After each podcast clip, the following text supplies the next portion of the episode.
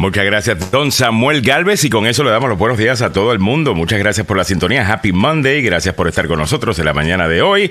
Un lunes espectacular. Vamos a tener una semana también, ¿les parece? Vamos a declarar eso positivamente, definitivamente. Oye, Milagros Meléndez está por ahí tempranito con nosotros. Buenos días. Déjame poner a Milagros donde. Eh, a ver, vamos a poner aquí arriba, al, arriba, arriba donde tiene que estar, a la derecha y a la derecha, dice. casi fascista. Eh, siete. 7, 9 minutos en la mañana. Bueno, eh, mucho que comentar en el día de hoy. Tumbaron el globo eh, chino que nos estaban espiando. Parece que Biden hizo lo correcto. Eh, ahí, ahora hay nueva información de que supuestamente otros globos nos han estado vigilando en el pasado, incluyendo durante la administración Trump. Así que todas estas personas que estaban diciendo, ay, mira Biden, qué, eh, qué cobarde, no, no, le tumba el globo. Eh, bueno, este lo tumbó. Eh, aparentemente en el pasado lo habían hecho y no se había dicho. Otra cosa importante en el día de hoy que estaremos comentando, no sé si vieron los Grammys anoche, yo vi la apertura y definitivamente que comenzar el show hablando español y con música latina me pareció histórico. a Bad Bunny hace historia abriendo ese show. Ah, y puso tremendo mambo. Mira la cara de Samuel diciendo, ¿cómo es que es esto? Es música como que lo tienen en los Grammys. Pero Samuel es el tipo más popular en este momento, que te digo. Es increíble si hay un curso de Bad Bunny. Eso sí, te das cuenta, te das cuenta que no canta mucho. No, no, no, es cantante. te, das cuenta cuando, cuando no estás en, el estudio con toda la cosa. El Grammy es para música y autores. Y cuando tú escuchas esto. No, no, pero la calidad de música, si ves los arreglos.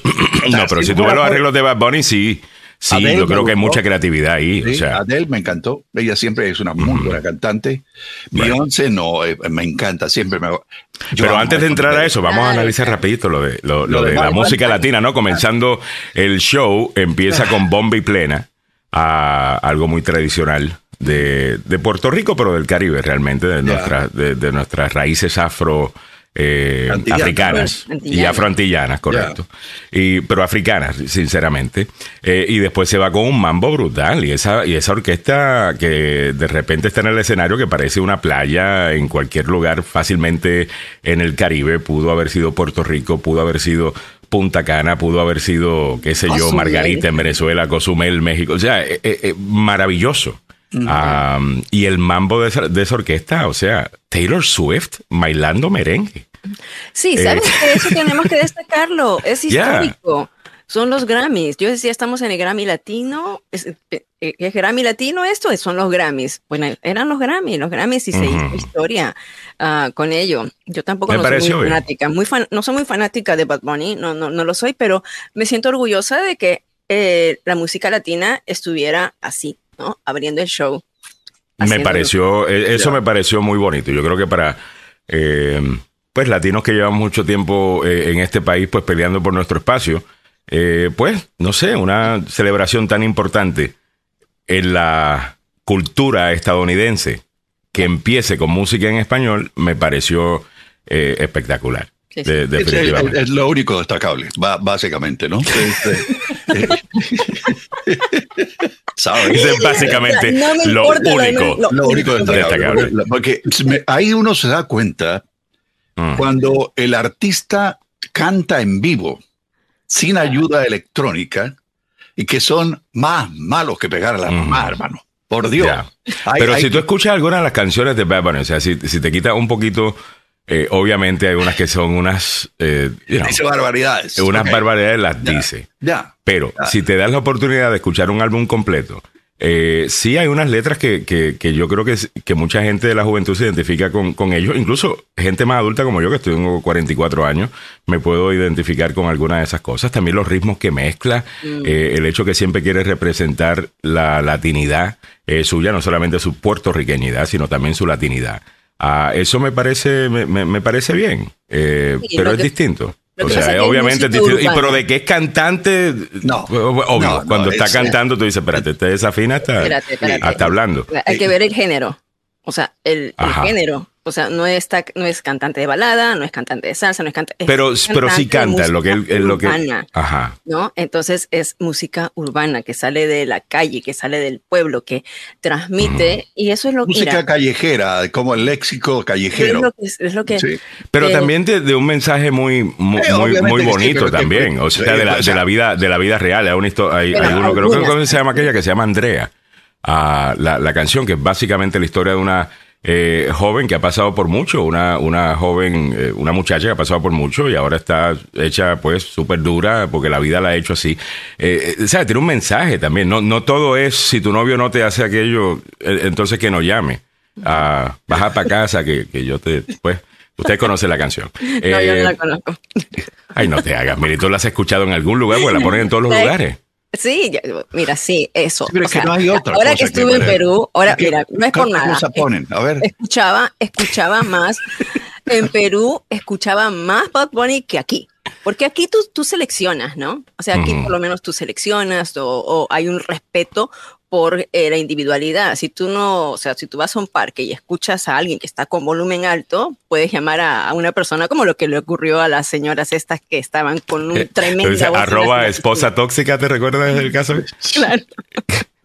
Ella dice, yo no hice nada. Después estamos leyendo la noticia y dice, la señora que se identifica en Instagram como arroba esposa tóxica, eh, dijo que solamente estaba poniendo música. Señora, tiene un, bocinón. Entonces, eso no se puede hacer acá. Entonces tú, en el sentido, tú seleccionas lo que quieres escuchar. Pero en cambio me voy a Perú. Oye, hasta en el mercado, en los carros, en el Uber. O sea, el Uber ni siquiera te pregunta qué música quieres, como acá. Ya tú te subes y yo le digo, ¿puedes cambiarme de música? Y me quedan mirando así como que. Y definitivamente que el tipo más popular eh, en los downloads, específicamente el the most streamed artist en, el mundo, es él en este momento. O sea, yo, yo tengo que, o sea, cuando lo veo con un número así, yo tengo que empezar a, decir, espérate. Pero se rasca la cabeza. ¿y qué hay, hay algo, pero hay algo que ha tocado él. Claro. Eh, ¿me, entiendes? Con, ese, con ese fanbase. O sea. Oye, pero si, si solamente consideremos que la Universidad de San Diego está es una exageración. Es una exageración. Está ofreciendo un curso. El curso de Bad Bunny. Masculinidad, ¿cómo es que le llaman? Masculinidad. Eh, eh, se llama em, curso de cantante Benito Martínez Ocasio, porque ese es su nombre, ¿no? Pero están haciendo uno que es sobre masculinidad, pero masculinidad de estilo Bad Bunny. O sea, que puede ser hombre, pero eh, y puede ser masculino, pero con algunos toques. Yo no sé exactamente cuál es la vaina. No sé, no sé. Pero yo no me voy a poner falda ni vaina. Pero el curso que están, o sea, lo, ponen en la Universidad de San Diego es sobre la cultura latín. Ex latín. Es el mercadeo. mercadeo un curso, un curso de mercadeo. Ajá, eso es para la gente Latinex, total. Entonces, entonces, ese es el curso que se estaría dando en la universidad, ¿no? Mira, Isaac, perdón, dale, dale. No, no, a propósito, ¿saben que hay un, hay un estado o una ciudad que está prohibiendo el término Latinex?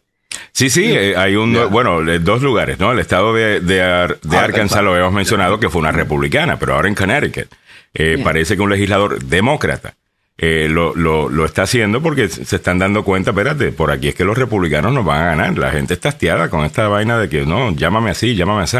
Eh, ¿Tiene los detalles ahí, Emily? Ah, ¿O lo tenemos más tarde? Ok, lo tenemos más tarde. Déjame terminar con el tema de, los Grammy. Isaac Villa dice Rosalía y Gaby Moreno, que es tremenda cantante Gaby Moreno. y Rosalía también, fíjate. Eh, participaron en la misma categoría. Ahora escuchen quién es verdaderamente cantante. En mi opinión, Gaby Moreno, eh, superior, eh, sinceramente. Eh, dice Ricardo Celaya, buenos días. Edwin López dice: Yo si me pongo falda solo porque soy feo. No me doy yo mismo, me alcanzo, pero no puedo. Dice, ¿Qué es la letra? No. creo que es una confesión. Eh, Guy Castillo dice, buenos días, el conejito malo sí es bien malo, saludos. Miguel Ángel Sosa dice, el conejo no canta, pero como es música urbana, él como artista se ayuda de la tecnología para eh, todo arreglo. Y hacen unas cosas bien eh, creativas con, esto. Eh, estamos viendo ahora el escenario que ayer y me pareció muy bien eso del escenario, que básicamente se parece mucho al escenario que él utiliza en sus conciertos. Ya, ah, él tiene inclusive una islita, un islote en el que él se monta y vuela por, los, por, los escenarios. Ah, Me parece muy bien. Ahí está montando tremendo mambo. Ok, aclaremos, aclaremos eh, lo que es el mambo, ¿ok? Ay, ay, aclaremos el mambo. Vamos, vamos. El mambo es un ritmo que se dio en la época de Damaso Pérez Prado, pero en el Caribe el mambo le dicen a eh, la parte musical de lo que estaba ocurriendo en el escenario allí, ¿ok? O sea, cuando. Es la parte del merengue donde tú estás, Donde, la banda se vota. Donde la banda se vota y la banda se votó. Ya. Y, era prohibido, era, era, Dios, entre el, que mis padres bailaran eso, era, oh, wow, qué horror. Lo mismo decía, he, hecho esta analogía eh, eh, o esta comparación en el pasado, lo mismo decían de Elvis Presley, oh, eh, que Elvis Presley se meneaba demasiado, que imagínate las muchachas viendo esas rodillas moverse, tal cosa, yo creo que va cambiando con el tiempo. Madonna fue controversial en su tiempo. lo único que yo sí creo que en el género urbano necesitamos un poquito más, me, gustaría que alguien sobresaliera con un poquito más de romance. Eh, eh, me, y, se puede, porque lo, han hecho en el pasado. Mm. pero este todo es bien. ay, ¿cómo se llama uno que eh, salió de la adicción, se fue a Colombia? Eh, Nicky Jam. Nicky, Jam. Él tiene esas canciones. Él tiene esas canciones también y de vez en cuando le mete pues a lo suyo, ¿no? Porque Estamos en ese género, pero ya. Eh, calle 13, papá, para música urbana dura. Sí, calle 13 y Residente, definitivamente escuchar a Residente para sentarte a escucharlo. Ya. Es un poeta, él es un poeta, eh, poeta de la calle. sí, sí, sí, sí, sí, sí. Igualito que también este, bueno, está Residente. Hay otros también, obviamente Vico sí, es de los primeros ah, ah, que tienen estos, eh, estos mensajes positivos, ¿no? De, y, de la calle. La salsa también era así. La salsa era súper callejera. Las canciones de Willy Colón y Héctor Lavoe, eh, cuando comienzan, creo que uno de sus primeros álbumes era el, Malo. ¿De qué están hablando? Están hablando de la calle. Eh, la música urbana también. Yo creo que es con diferentes ritmos, pero es básicamente la misma, la misma historia. Lo que pasa es que responde, responde a una necesidad también, ¿no? De los jóvenes, una necesidad de identificación con ellos, eh, pero lamentablemente em, hay que escuchar porque eso es lo que están escuchando los, la generación. Eh, a mí, los jóvenes. yo, la verdad. A ver, no, Melissa, si usted ve súper joven. Ah, sí, pero yo soy bien chapada a la antigua. No, tú eres, sí, tú eres bien conservador. En ciertas cosas soy bien chapada a la antigua, ¿no? Hay ciertos valores, ciertos principios que no los negocio mucho, pero entiendo que no me gusta, pero tengo que meter, o sea, por lo menos tengo a mí no me gusta, no me encanta. Perdón. Oye, Mili, puede, eh, hablando de eso, eh, Daniel Solís dice, Don Omar, el mejor en letra del urbano. Eh, fíjate, Daniel, yo estoy de acuerdo contigo y no solamente estoy de acuerdo contigo. yo siento que la gente que se hace la pregunta si entre Don Omar y Dari Yankee y los que dicen Don Omar, yo siento que tengo más conexión con esas personas. Y yo creo que es porque es un poquito más real. Y Darían, que es tremendo, es tremendo artista, no te digo que no. Pero es súper comercial y todo es comercial. Es todo como que, ¿qué es lo que vende? Entonces yo lo hago. Eh, aquel dice, yo hago lo que me dé la gana. Y si le gusta a la gente, pues le gusta. Y si no, no. No sé, esa, esa parte me, gusta. Además que la voz de Don Omar, obviamente, es otra cosa. Ah, además que se canta. Se canta, rapea. Eh, lo puede hacer eh, eh, todo. 722, hay una canción bien linda que dice agradecido de Don Omar. Si estás teniendo un mal día, te la recomiendo. Ah, es una canción que se la dedica a Dios y de lo agradecido que está con las cosas que ha aprendido. Es bien, es, bien chévere. En este show se habla de todo, señoras y señores, 722. Y un programa que no habla de todo no puede ser programa matutino, señoras y señores. Entonces, Oye, Mark Anthony ganó el, la salsa. Abuelo del año. De, perdón, ¿cómo? Eh, Oye, espérate, espérate. Regresemos. Solamente dar un poquitito de la letra de Don Omar. No la vamos a cantar porque pésima yo para cantar y no se puede poner la canción para que no nos quiten. Pero dice, hoy me levanté agradecido porque estoy vivo, respiro, tengo manos y escribo. Agradecido porque Dios me bendijo con hijo y me dijo, mantén tu rumbo fijo. Agradecido de mi madre, mi padre, mis seres queridos, mi tía, mi tío, mi prima, mis primos. Agradecido porque tengo amigos. Y ahí sigue, búsquenlo. No, una canción bien linda, eh, agradecido. Eh, y la otra, está buscando una fiestita sandunga eh, con Teo Calderón. O sandungueo. ¿Sandungue? ¿Sandunga o sandungueo? Eh, bueno, anyway. 7.23 minutos en la mañana. Ricardo Zelaya está por ahí. Dice Alejandro, me encantaría que tomaras el tema del cannabis medicinal. Esto es una cosa que cambia la vida de algunas personas. Con mucho gusto. La semana pasada estuvimos hablando del tema de la marihuana. Eh, incluso nos están prometiendo hacer un show aquí, todos aquí fumando esa, esas sustancias. Ah, claro está, que estos cuerpitos nunca han tomado nada raro, así que no sabemos si lo podemos hacer. Ah, exactamente. Eh, Alguien tiene que estar sobrio, ¿no?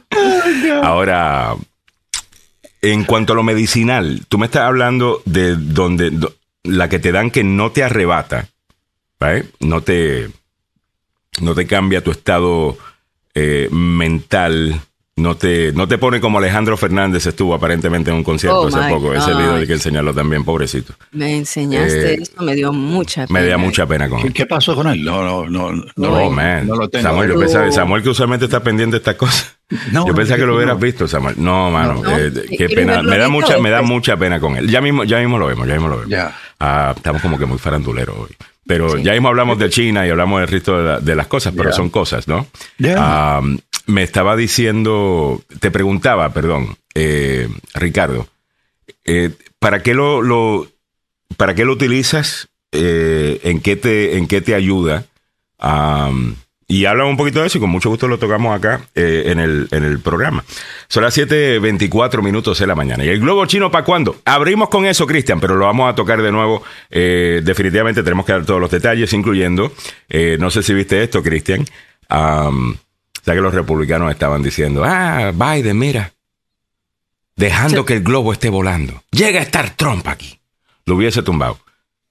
Bueno, aparentemente, los chinos habían mandado otros globos. Mientras Trump estaba en el poder y nunca se tumbaron. Y que Trump no venga a decir ahora que nunca le dijeron, porque si no le dijeron al presidente que hay un globo chino eh, volando por los Estados Unidos contra. Eso dice mucho de la confianza que le tenía el Pentágono a él. So, bueno, vamos a hablar de eso eh, eh, en breve. Pero miren esto rapidito. Esto es eh, Alejandro Fernández, que obviamente está pasando por algún problema. No sé si es por la puerta de, su papá o lo que sea, pero definitivamente que muy triste. Lo que le ha pasado, estas imágenes, yo las empecé a ver ayer y era una peor que la otra. Ah, qué pena. ¿Tú la tienes ahí, Naira? Sí, la tengo ahí. Ok. ¿O quieres que vaya a los deportes primero? Voy a los deportes primero Voy, a los deportes primero y después las escogemos, ¿ok? En breve te ponemos al día con eso. Los deportes con Don Samuel Galvez es una presentación de el abogado Joseph Maluf, que estará de vuelta con nosotros en el día de hoy. El abogado Joseph Maluf, la demanda más rápida del oeste. Tira de la, de, de la baqueta. A ver, Samuel. Vamos de regreso al fútbol, pasión de multitudes. Opio del pueblo, aunque a muchos no les guste la frase, ¿eh? la, la parte segunda.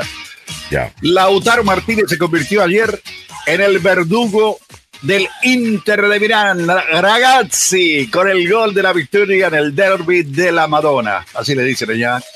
Y agravó la herida de un Milán que sigue en caída libre con siete partidos seguidos sin ganar, eliminado de la Copa, goleado en la final de la Supercopa. Qué pena. No saltaron dos equipos al Giuseppe Meazza, solo jugó el Inter. A menos esa fue la sensación durante la primera mitad el actual campeón del Scudetto italiano ha perdido toda señal de identidad, todo aquello que tuvo la pasada campaña que lo hizo estar en lo más alto. Son los mismos jugadores, el mismo entrenador, pero un equipo diferente, sin, sin eso que le falta, ¿no? Pulso, alma. Tanto que Orana no recibió disparos en la primera mitad y ninguno a la puerta en los 90 minutos. El meta vio desde muy lejos la acción del partido, sentado solo le faltaba, el que te digo, que trajeran unos sanguchitos y una bebida para afinar cómo estaban jugando ahí al otro lado los muchachos.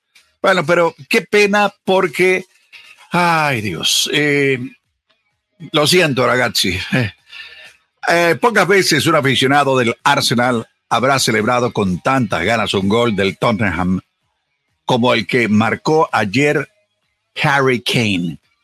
Ese chamaco vale mucho billete piensen que no va a estar mucho con el Tottenham, porque ayer un tanto que no solo sirvió para convertir al inglés en el máximo goleador histórico, sino también para batir al Manchester City 1 a 0 y mantener en 5 puntos la diferencia con el Arsenal. Harry Kane, con su gol número 267 con la camiseta del Tottenham por ahora, derrotó al City en el norte de Londres y evitó que los de Pep Guardiola aprovecharan el pinchazo del Arsenal que el sábado cayó contra el Everton. Una derrota que permite a los artilleros respirar y mantener una ventaja de cinco puntos en lo más alto en un partido menos que el City que experimentó eh, en su visita a Londres. Así que qué pena, pero bueno, eh, el Real Madrid, volviendo al tema, lo hicimos ah, en el primer reporte superficialmente, pero sabe que ah, el Real Madrid se vio sorprendido ayer en su visita al Mallorca. Perdieron 1 a 0.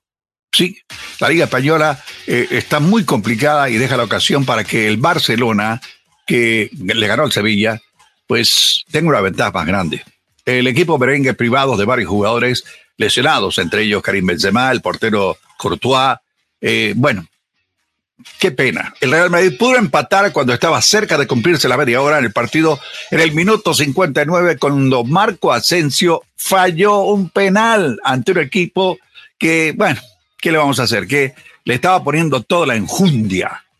En eh, los de Ancelotti eh, no atraviesan su mejor momento en esto eh, y podrían perder al guardameta Courtois de cara al Mundial de Clubes. Tras el Mundial de Clubes, el vigente campeón de la Champions League jugaría eh, como local ante el Elche. Esto va a ser el 15 de febrero. Bueno, eh, mientras eh, los merengues están con algunos problemas, allá en París siempre le han criticado a Leo Messi, ah, que sale muy caro, que es un tipo que no juega bien, bla, bla, bla, bla, bla, bla. Ok. Ayer el Leo Messi se puso la capa de D'Artagnan al ataque, tutup, y fue el, héroe del triunfo para el Paris Saint-Germain ante el Toulouse en la Liga 1.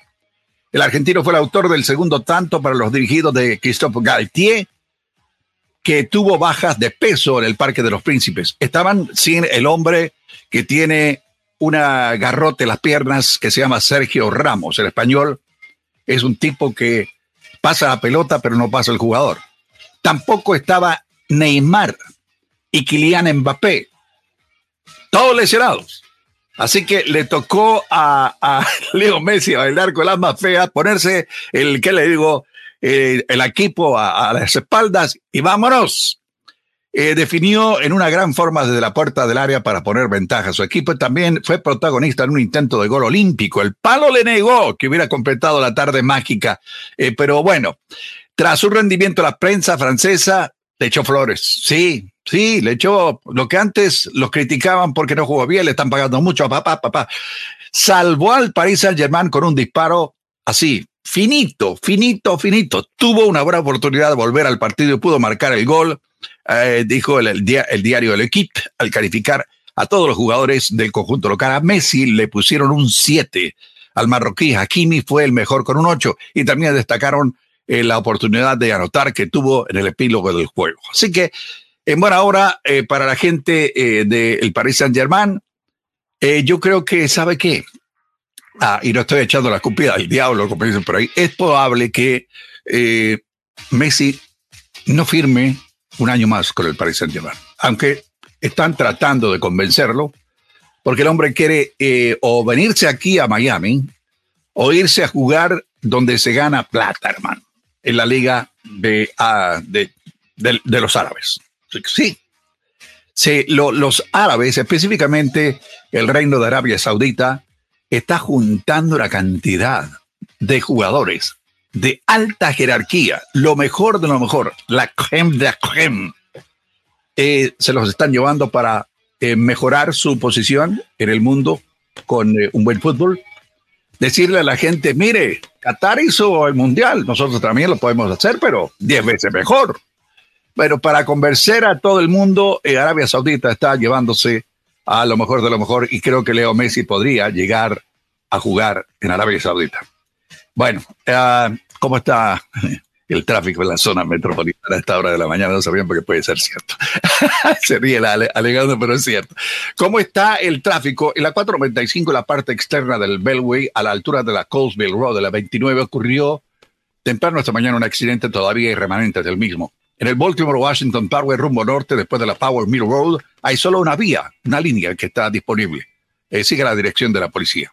En la 201, la Kenilworth Avenue, después de Tuxedo Road, ahí hay una vía que está bloqueada también por un accidente ocurrido esta mañana. Le recordamos que este segmento del fútbol, pasión de multitudes y por supuesto, por supuesto las, condiciones, las condiciones de las carreteras, lo digo de mal manera, ¿no? Podría decirlo de otra manera, pero es la frase la que eh, yo escuché hace bien, tranquilo, unos años allá. Eh, le recomiendo que cuando usted se vea envuelta, envuelto en un accidente, primero déjese, deje el carro, olvídese el carro. El carro se puede reparar, pues usted es la persona más importante a la hora de un accidente. Le doy un poco, le doy el cuello, ah, ay, algo me pasó, no me siento, vaya al hospital, vaya al hospital. Uno nunca sabe lo que puede ocurrir eh, en un accidente que puede ser superficial en un momento, pero cuando llega al día siguiente le duele hasta el alma, compadre. Así mm. que primero vaya al hospital y después dele una llamada al abogado Joseph Maluf al 301-947-8998. 301 947-8998, 33 años en la espalda, lo acompañan para decirle a la compañía de seguro, hey, usted me está dando eso, usted está loco. Si el hombre eh, tiene problemas y va a estar sin chance por lo menos seis meses, dele lo que, le corresponde. Eso es lo que hace el abogado Joseph Malou. A las compañías de seguro las aprieta hasta sacarle la última gota como corresponde de manera legal. Es el 301-947-8998. El abogado Joseph Malupes. La, la demanda, más, rápida. Vamos por encima, 7.34 minutos en la mañana. Vamos a chequear los precios de la gasolina y te ponemos al día con las otras cosas que debes saber en el día de hoy. Una presentación del abogado Carlos Salvador. Ser acusado en un crimen puede tener consecuencias graves sobre su estatus migratorio. Yo soy el abogado Carlos Salvador y sé cómo ganar en corte. No se declara culpable antes de hablar conmigo. 301-933-1814. Estos son los precios de la gasolina para hoy. Eh, bueno, tengo que primero abrir esto, disculpen, eh, que lo tengo solamente eh, por texto, pero lo que lo voy abriendo te voy contando otras cosas que vamos a estar comentando en breve. en tendencia, el mensaje viral de una anciana recién divorciada. Hay que vivir y dejar vivir, si se puede. no sé, no sé. Bueno, está bien, vamos a ver la historia. Óigame, el congresista republicano George Santos ahora es denunciado por acoso sexual. Ay, sí.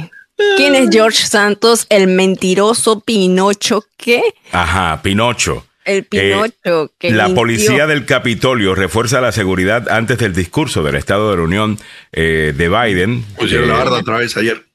Eh, ayer estuve por allá, estuve por DC. Eh, Mili, si puedes ir a mi página de Instagram, porque yo no puedo accederla por acá. Eh, publiqué un reel de del American History Museum, la ah. exhibición, eh, creo que se llama Presente, ah, de la historia latina. Espectacular. Y ve, y algunas personas de la, del área local eh, están ahí, incluyendo la chiquitita, digo la chiquita, ah, ¿cómo se llama? este y, y también estaba Rubí Corrado. ¿Estaba ahí? Pero Mili, estamos hablando de la gente positiva, ¿ok? Ok, ok, ok. No, no, no, eh, vete, a, vete a la página. A, ah, oh, a, tu página, no. A la página, no, no lo puse solamente. Eh, oh. Búscame como mm. Alejandro Negro. Te busco Alejandro Negro. Ahí estoy. Eh, a ver. No, ¿qué es eso? Eso es otra cosa. Eso es Money. ¿no? Ese es Bad ¿Y dónde se fue Mili? Mili, se fue para algún lugar. Eh, tenemos un terremoto, tenemos un terremoto de magnitud 7,8 que cobra la vida de más de mil, mil personas en Turquía y Siria. Eh, vamos a buscar esas imágenes también, Samuel. Sé que hay varias, eh, las vamos a estar mostrando en, en, breve. Y China acusa a los Estados Unidos de exagerar con el derribo de su globo espía. Es utilizado con fines de investigación. El gaslighting chino comienza ya. Mm. O sea, nosotros estamos exagerando. Tú no estás volando un globo por encima. Ah, y nosotros estamos exagerando. Me encanta eso, o sea, me, o sea, me encanta y me da rabia, porque ese es el ejemplo más claro de gaslighting. de gaslighting, ¿no? Óigame, los precios de la gasolina, aquí vamos, a nivel nacional, 3 dólares 47, ha bajado 2 centavos. En DC, 3 dólares 60, ha bajado un centavo. Ha bajado 3 en Maryland, 3 dólares 44 estás pagando ahora. Y en Virginia ha bajado 4 centavos también. 3 dólares 34 es el promedio. En Texas, 3.8, Florida 3.48, California 4.61. El diésel 4.60 2.62. A nivel nacional eso significa que ha bajado 4 centavos desde el viernes. En DC ha bajado 5, 4 dólares 96 estás pagando. En Maryland 4.54, ha bajado 6. Y en Virginia 4.56, ha bajado 7. En este momento sigue siendo Maryland el lugar más barato para llenar el tanque. Saludos a todos los camioneros allá afuera. Gracias por la sintonía. 738. Este informe fue presentado por el abogado Carlos Salvado. Si ha estado en algún problema legal, no importa el que sea, llame al abogado Carlos Salvado. El abogado Carlos Salvado está ahí para ayudarle a usted. All right, caminando para adelante con las cosas que estamos hablando. Pues estuve, mira, eh, ponlo ahí. Súper chulo eh, todo lo que encontré. Había demasiado para poder eh, tomarle foto a todo. Eh, pero sí, mira, ahí está Dora Escobar, Roberto Clemente, obviamente.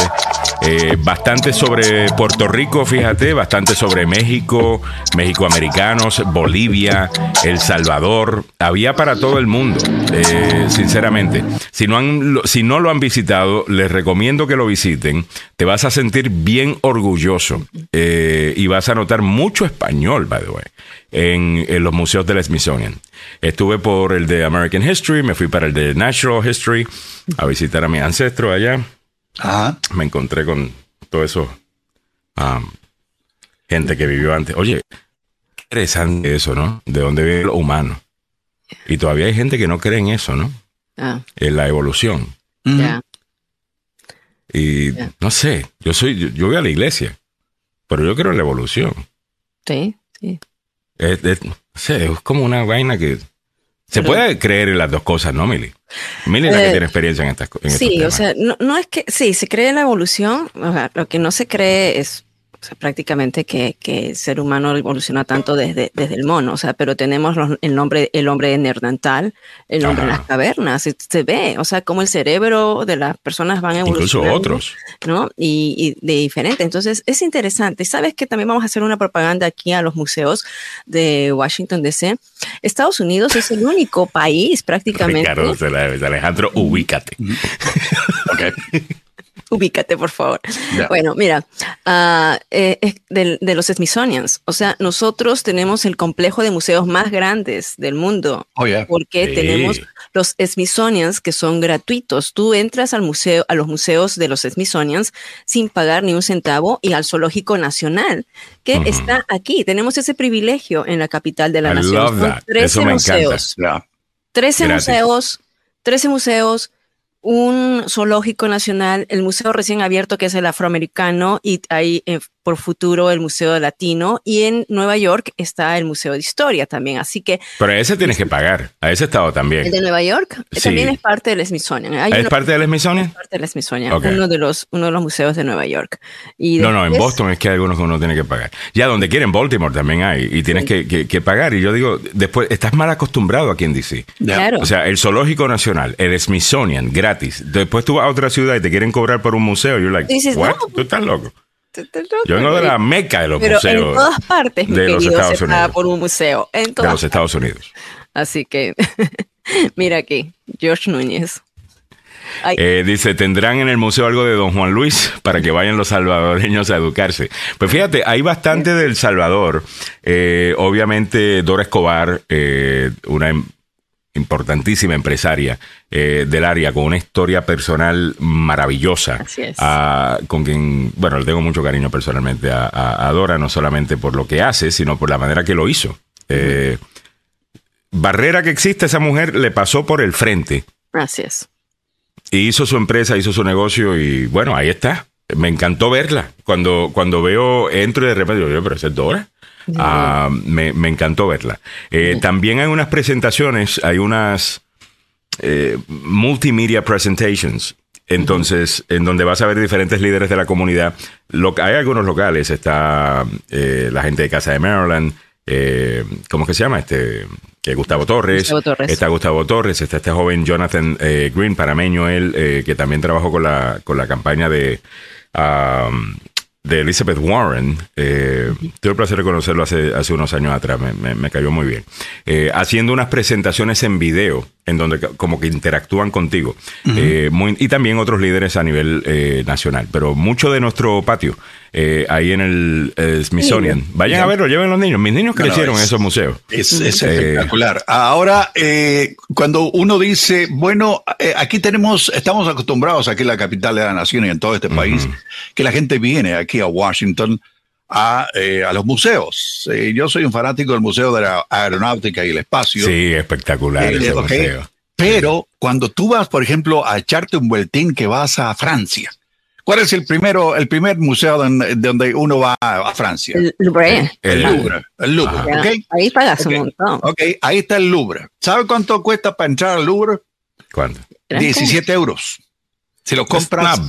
No está mal, no está mal. No está mal para un museo tan famoso como ese. Sí. Ya pero eh, hay grupos, obviamente, eh, a los que se les da un descuento, pero eh, donde quiero ir, nos acostumbramos a estar en los museos más grandes aquí en los Estados Unidos, el museo más grande del país, que es el, el Smithsonian, y cuando uno sale a otro lugar, lo que vos decías, Alejandro, si te clavan, te cobran, aunque sea dos pesos. Es que es lo normal, miren chicos, o sea, es lo normal, y eso es lo que está pasando. Mm. A ver, los republicanos, o sea, ya los fondos que se dan anualmente para el Smithsonian, porque son 14 museos. Estos son fondos que salen del gobierno federal.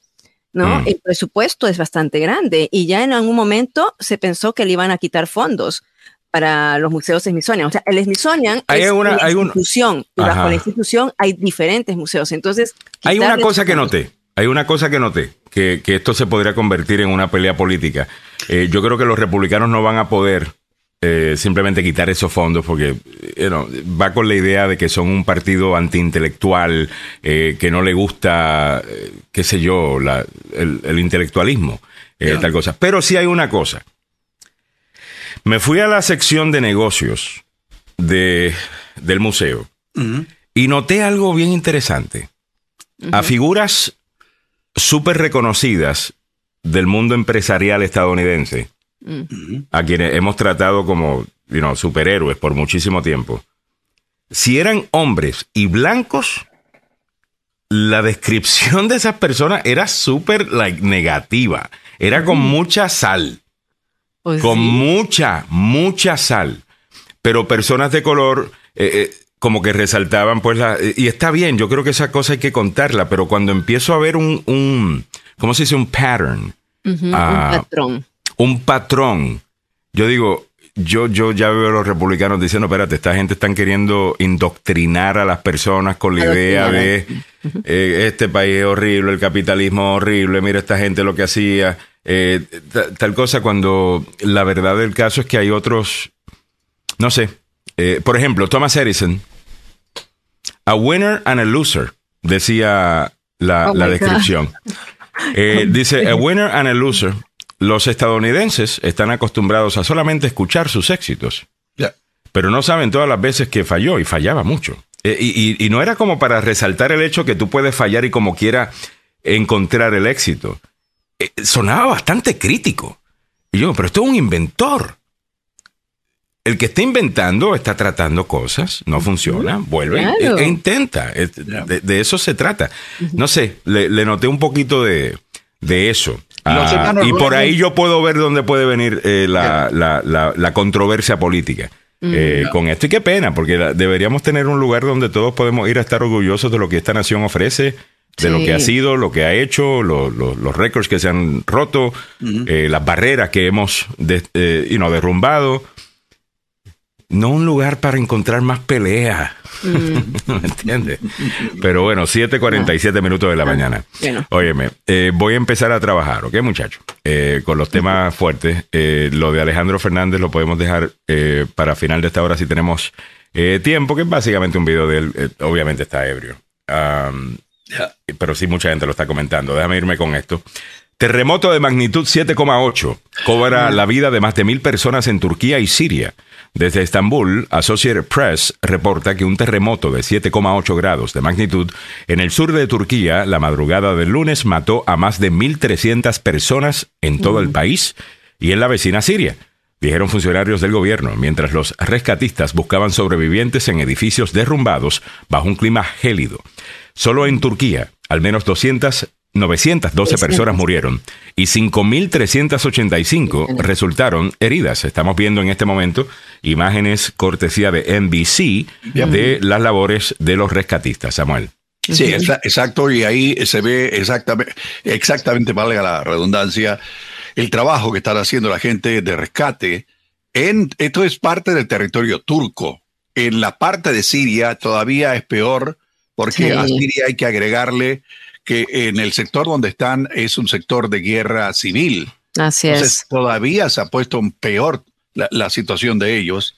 Mm. Y es una pena, pero la gente de NBC eh, puso a disposición para que viéramos todo esto y verdaderamente te, mm. conmueve ver edificios, Mira eso, y sabes que ah, hasta el momento se han registrado más de 20 réplicas en esa zona.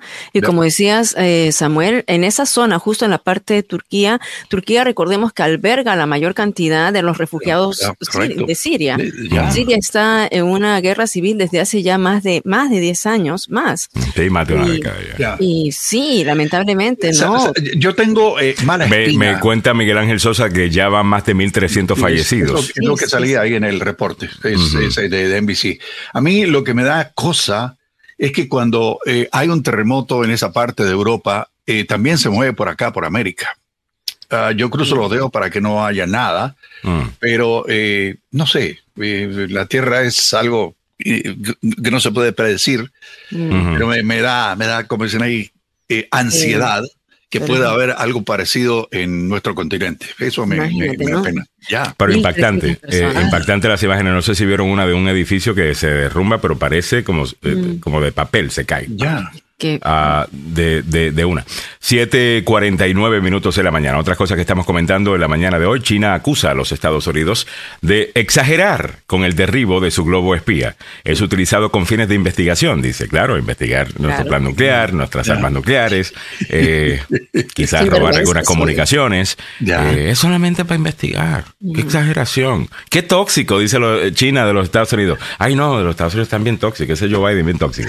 Eh, eso es gaslight señoras y señores. Eh, el gobierno chino alega que la entrada de su globo en territorio estadounidense se debió a causa de fuerza mayor, fue completamente accidental, dicen, defendiendo el carácter civil que tenía el aparato. Oye, pero qué este ¿por porque... Voy, voy, déjame darte el detalle. Este sábado, dos aviones de combate derribaron con éxito el aparato frente a la costa de Carolina del Sur, al este del país. Así lo lo estaba mencionando Lloyd J. Austin, que es nuestro secretario de Defensa estadounidense, ah, que dijo que el globo buscaba monitorear sitios militares sensibles. Así que el gobierno estadounidense afirma que la trayectoria del globo contradice a la explicación que nos ha dado China, que acusa a los Estados Unidos de exagerar en el derribe del globo. Ah, otra cosa con este tema es que aparentemente no es la primera vez. En el pasado lo habían hecho también. El presidente Trump no ha hablado mucho de esto, tengo entendido. Y me imagino que es porque tres veces durante su mandato nos volaron un globito chino y nunca lo tumbó. Ah, y no como Mike Pompeo, el ex secretario de Estado, bajo Trump, que también va a correr para presidente, diciendo, no, si hubiera estado Trump en la Casa Blanca, se hubiese tumbado. Mm, no, sea charlatán, Mike Pompeo. Usted sabe muy bien, como secretario de Estado, que usted también recibió comunicación de que esos globos volaron bajo eh, durante el mandato de Trump, asumo. Ah. Y si no, estaban en Texas, Texas. Y si no, ¿cómo es que usted no sabía eso, señor Mike Pompeo? Por favor. ¿Qué tipo de secretario de Estado es usted? Pero bueno. Ahora sí, dale, para adelante. Ya, ya, eh, esas son las cosas que estaba tirando sobre eso. Ahora sí, comentemos la, la, noticia. Eh, básicamente lo que, lo que pasó y lo que decía Mili, eh, han ocurrido pasos de este tipo de globos aerostáticos, que son globos espías, en tres ocasiones. Y en Texas pasó por ahí uno hace rato, también en la Florida, eh, hay eh, un, eh, también en América Latina, yo no sé qué están haciendo los chinos, ¿qué, qué, cuál es el rollo que tienen? En América Latina están metidos hasta el Claro. claro, y, ayer, ayer yo vi un, segmento de, de, la, del programa 60 Minutos hablando de economía y entrevistaron a la presidenta del Fondo Monetario Internacional y me causó sorpresa lo que ¿Habló de China? ¿Del globo de China? No, no, no hablo de China, hablo de China como se está apoderando de países con muy poco rendimiento económico, países pobres, mm. a los cuales les dan un montón de cosas y lo dejan con eh, una cuenta por pagar gigantesca. Y de ahí aprovechan para meter, eh, meterse. Increíble, pero bueno. Edgar Anaya dice, es que no nos damos cuenta que los chinos están haciendo pruebas eh, con nosotros para ver cómo reaccionamos y ahí caemos. Yo creo que tienes razón. Y bien, y bien que bajaron el globo. Eso es lo que se, eso es lo que se tenía que, hacer. No puedes permitir eso. Sí, pero ahora los republicanos están criticando de manera bien así, acérrima, diciendo que se demoró muchísimo eh, Biden, que cuatro, cuatro días eh, demorarse para tomar esta decisión. Y ya, mira, según informes, dicen son que Biden. Brutas esta gente, son brutas. Eh, es, es, un globo que es del porte de dos autobuses escolares. Imagínate. imagínate que lo dejen caer en sitios donde hay gente. ¿Ok? y le cae a la gente. Y olvídate, de, esa, olvídate de esa justificación. Yo me voy directo con, ni siquiera voy a tratar de justificarlo. Usted me brola un globo, espía, en cielo estadounidense y se lo derrumbamos. Así de simple. Porque usted tiene que mandar un mensaje. Es lo mismo, es lo mismo que nos darían, es lo mismo que harían con nosotros. Come on. Nosotros le vamos a estar volando algo, y lo hacemos. Y, lo, y lo hacemos. Y, hemos tenido uh, issues en el pasado en un avión ha caído, una cosa, y hay que rescatar y hay que hacer mucha diplomacia para eso.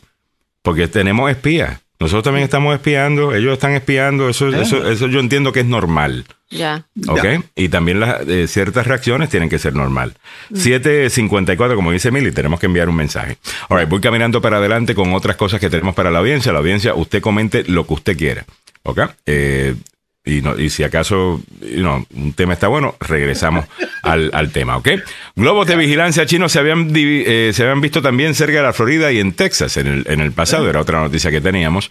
Ya te habíamos mencionado de los premios Grammy, mayormente pues la apertura, que es con música latina, eh, hace historia Bad Bunny, abriendo los premios Grammy con música de su álbum Un verano sin ti el cantante puertorriqueño Bad Bunny y su historia. En la entrega número 65 de los premios Grammy, el domingo, al resultar ganador en la categoría Mejor Álbum de Música Urbana, con Un Verano Sin Ti. Eso sin, o sea, no los Latin Grammys, los Grammys. Grammys, Además de la apertura del show, me parece súper bien. Eh, otras personas que estuvieron ahí fue Bad, eh, superó a Raúl Alejandro, a Dari Yankee, a Farru, a Farruko y Maluma. Eh, pero me parece, me parece bien. Óigame, la policía del Capitolio refuerza la seguridad antes del discurso del Estado de la Unión, Mili. Sí, sí, esto mañana ya el presidente Joe Biden va a estar ante el Congreso, ¿no? Eh, bueno, desde, desde, ah, desde ayer se está reportando. Quiero ir a una barra a verlo. Quiero irme como una barra en DC donde se habla de política, tal cosa, para verlo. Ya. Sí, bueno. Ah, no, no vayas a DC. vete a. Eh, DC tiene la propensión de ser afín al gobierno de Biden. Vete a Arlington o a Fairfax, donde la cosa está un poquito más bueno, Arlington es bastante demócrata, Samuel. Sí, Arlington, la República Socialista de Arlington, ¿qué te pasa? Eh, Oye, pero aquí yo quiero destacar, aquí yo quiero destacar la labor de alguien que está muy cercano a nosotros, que fue el jefe de la policía del condado de Montgomery, Thomas Manger. Ya luego para, para, el ex jefe de la policía de Montgomery. La verdad es un hombre que nosotros, yo he trabajado mucho con él, un hombre, yo considero íntegro, un buen, un buen hombre, ¿no? Eh, y que ahora él, después de los ataques del Capitolio el 6 de enero de 2020, asumió el liderazgo de la policía capital de los Estados Unidos. Así que estamos mirando las vallas alrededor. Eh, si bien no hay amenazas creíbles que sean específicas para el evento, dijo, eh, de todas maneras, los incidentes contra políticos y agencias de aplicación de la ley en los últimos meses indican que hay que de todas maneras tomarlos como una advertencia uh, y nada más que tener la seguridad reforzada, algo que antes del 6 de enero de 2020 eso no se veía. Así que Ayer estuve por ahí, fue ayer o antes de ayer. Bueno, cuando fui el, sábado, a, los, a los museos, después dimos una manejadita por allí por el Capitolio y sí vi eh, una vaina grande que tienen. ¿Te recuerdas donde estaban tirando los gases lacrimógenos cuando estábamos ayer el 6 de enero? Claro, ah, claro, en las eh, escalas. En esa, eh, ajá, el, pero no sé exactamente qué era, se me había olvidado que también el Estado de la Unión es el mañana martes. Ah, oye, un buen momento eh, para Biden hacer el argumento si es que quiere buscar reelección. Con ese número mm. de empleos del pasado viernes se estaba viendo que con todo y eso hay encuestas que me siguen queriendo vender la idea de que la gente no está bien económicamente y que sí. Ah, eh, y sí hay una preocupación con inflación, pero la realidad del caso es que todavía tenemos un mercado laboral bastante sólido. Robusto, ¿no? Súper robusto, es más, está hasta preocupando a, algunos economistas eh, lo fuerte que está el, eh, ese mercado. Creo que estamos manejando un poquito mejor el tema de, de inflación, eso sí se está notando. Creo que tiene buenos argumentos para hacer. Pero la retórica siempre es Biden. O sea, como que no le dan el crédito. No, no, no sé si es que las encuestas están mal o. ¿Sabes qué? Yo personalmente pienso que tiene mal asesoramiento en relaciones públicas. Necesitan, a un, necesitan un peleonero como la. ¿Te acuerdas de la, de la Barbie de, Trump? Sí, la, y peleaba con todo y decía, no, el mejor, eh, el presidente del mundo se llama Donald Trump y, y salía Sí, sí, la Macanini. Macanini. Macanini. ella. La Macanuda. Sí, mm. eso le hace falta a la Casa Blanca, le hace falta. La amante de Satanás.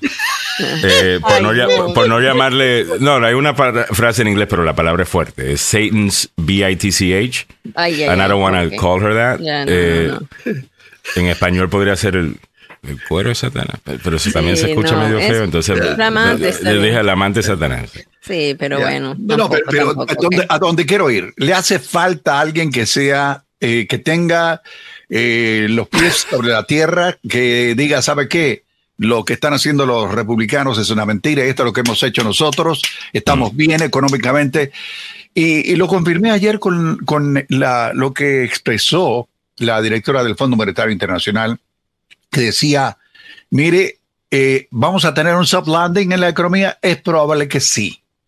Pero mm. lo que tiene que hacer el gobierno de Biden es mantener, digo, la, la, el Banco eh, Central, la Reserva, que mantenga la política que hasta ahora. Eh, en estos momentos el mundo, bien. Es decir, el mundo tiene un problema serio en cuanto a la inflación. durante la pandemia, el 8,5% del planeta tenía inflación. Lo que predijo esta señora es que, eh, sí, lo que lo, vamos bajando poquito a poquito, mm. no se va notando mucho porque hay cosas que no han bajado, como los huevos, por ejemplo, pero dice que en dos años... Ya Ese es el titular del día. No, no, no, pero ¿sabes Los huevos no han bajado. Escúchame, esto tengo que corroborar. Porque todavía tengo que lo de hacerlo del congresista George Santos, así que eh, vamos dos años para volver al 4%, dos años. O sea, no este año, sino el próximo vamos a tener una reducción de la inflación en cuatro años según la Pero lo ideal es 2%. O sea, ese es el target. El target rate es 2%, correcto. Bueno, vamos para encima. A las 8 en punto, te lo digo rápido porque viene el noticiero de Don Samuel Galvez y lo podemos tocar en la siguiente hora. ¿okay? Un posible asesor del Congreso acusó al representante George Santos. Bueno, un posible asesor del Congreso acusó al representante George Santos. Estaba Era un voluntario, era un voluntario. okay, era un voluntario que querías es posiblemente asesor. Ok.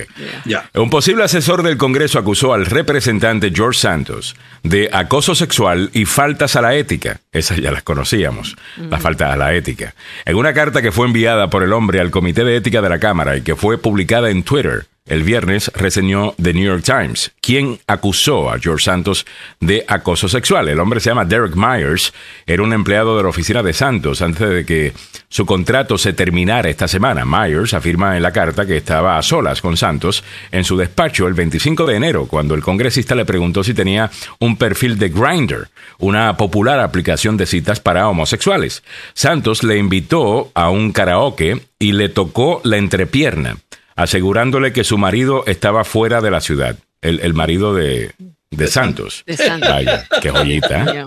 No está claro cómo procederá el comité de ética Tom, eh, de ética. Tom Ross, consejero jefe y director de personal del comité, declinó hacer comentarios y la portavoz de la congresista Susan Wild dijo que la congresista no haría comentarios sobre asuntos potenciales o pendientes ante el comité. Vamos a hacer una cosa. Vamos al noticiero con don Samuel Gálvez.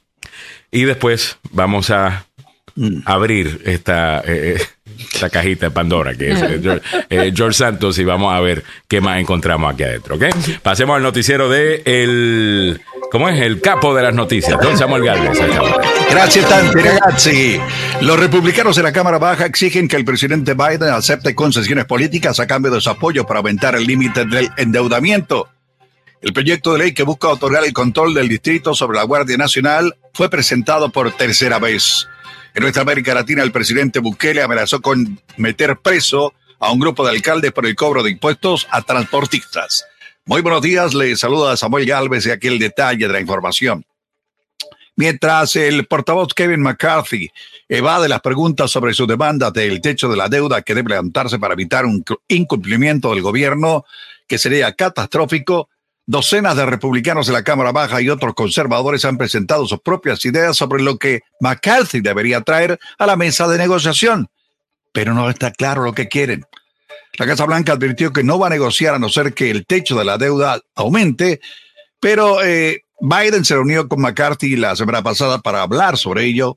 Eventualmente alguna combinación de estas propuestas probablemente formará la base de lo que el Partido Republicano le pide a la Administración, ya sea como parte de la negociación del límite de la deuda o en conversaciones separadas sobre el presupuesto del gobierno federal.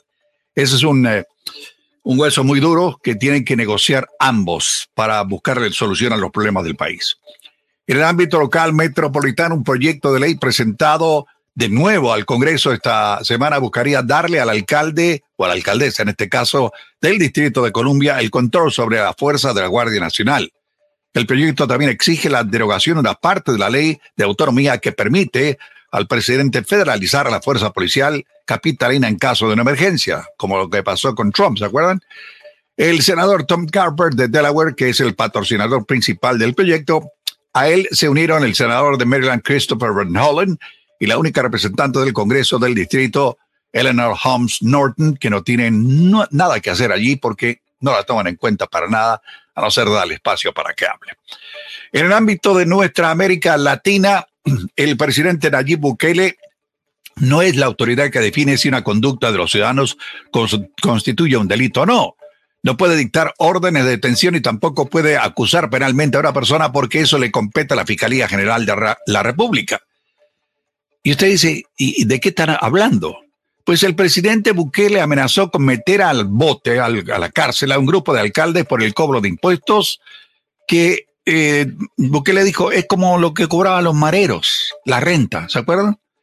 Sin embargo, el mandatario respondió, esto no es un impuesto, es prácticamente un intento de suplantar uno de los cobros famosos que hacían las pandillas, la renta. Los alcaldes que no retiren este cobro ilegal y no emitan una disculpa pública serán arrestados y acusados de extorsión.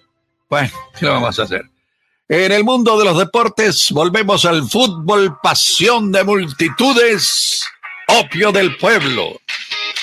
En la Bundesliga, el fútbol alemán, hemos hablado del fútbol eh, francés, del español, hemos hablado del fútbol italiano, falta Alemania. Pese a jugar con solo 10 hombres durante más de 40 minutos, el Bayern Múnich se llevó la victoria 4-2 en su visita a Wolfsburgo y recuperar el liderato de esta liga alemana con un punto sobre la Unión Berlín, que ha sido la sorpresa del campeonato, créamelo. El equipo capitalino había metido toda la presión al gigante bávaro tras colocarse como líder provisional después de vencer al Maguncia 2 a 1. Estamos hablando de eh, la Unión Berlín. Pero el campeón de Alemania, que busca llegar en forma muy bien al partido de ida de los octavos de final dentro de nueve días en París contra el Paris Saint-Germain. Reaccionó con una goleada en un eh, gran inicio del partido, 4 a 2. Sí, todo se complicó cuando el polaco Jugu Kaminski redujo la diferencia justo antes de los 44. Sin embargo, ya saben, los alemanes saben hacer lo suyo y obviamente fueron cuatro pepinos a dos y así terminó el partido cómo está el tráfico en la capital de la nación a esta hora de la mañana con algunas dificultades. Hay un vehículo que se está incendiando en la 495 a la altura de Spring, Springfield. También en el Baltimore Washington Parkway rumbo norte después de la Power Mill Road todavía hay remanente de un accidente ocurrido a las siete y media de esta mañana. También hay otro camión incendiándose en la Interestatal 70 hacia el oeste antes de la 27 en Mount Airy.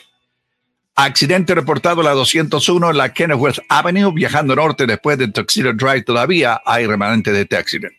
¿Cómo está el tráfico? Digo, el tiempo para la capital de la nación. Qué diferencia, ¿no? Que la semana pasada. La temperatura actual en esta capital, 47 grados Fahrenheit, que corresponde en el resto del planeta a 8 grados centígrados. La mañana parcialmente soleada con un poquitín de brisa va a incrementarse en horas del mediodía. Las máximas alcanzar hoy en los 52 grados Fahrenheit. Para mañana nublado con máximas de los 53 va a estar mejor. El miércoles parcialmente nublado con máximas de los 62.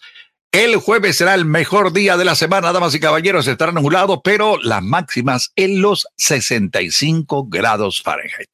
Así están las noticias, los deportes, el tráfico y el tiempo aquí en Agenda Radio DC. Muchas gracias, don Samuel Galvez. A las 8 y 8 minutos de la mañana comenzamos la segunda hora del show. Gracias por la sintonía. Ahí está Milagritos Meléndez. Déjame ponerla por acá. Te vamos para la izquierda. ahora soy izquierda. Ahora soy izquierdista. a la mañana, me, la mañana era derechista. Sí. Estaba a la derecha. Búscate la camisa de Che. Eh, Daniel. Daniel pregunta, ¿cómo fue? ¿Cómo fue el equipo de Javi? Ya, que ganó, ganó Barcelona, y, perdió el Real Madrid. Así que la, cosa se está poniendo caliente ya. Oye, Samuel, ¿qué fue lo que estaba mencionando del Salvador, eh, de los alcaldes que están queriendo cobrar básicamente lo que cobraban los mareros? Eh, no, no, mira, es, creo que eh, hay una pequeña exageración pero lo que dijo el presidente Nayib Bukele, hay ciertos sectores, ciertas áreas de la capital salvadoreña, donde los alcaldes han dicho, ¿sabe qué? Eh, no me está entrando dinero, hermano. Necesito un poquito de billete y les están cobrando un impuesto para ingresar y llevar mercancía.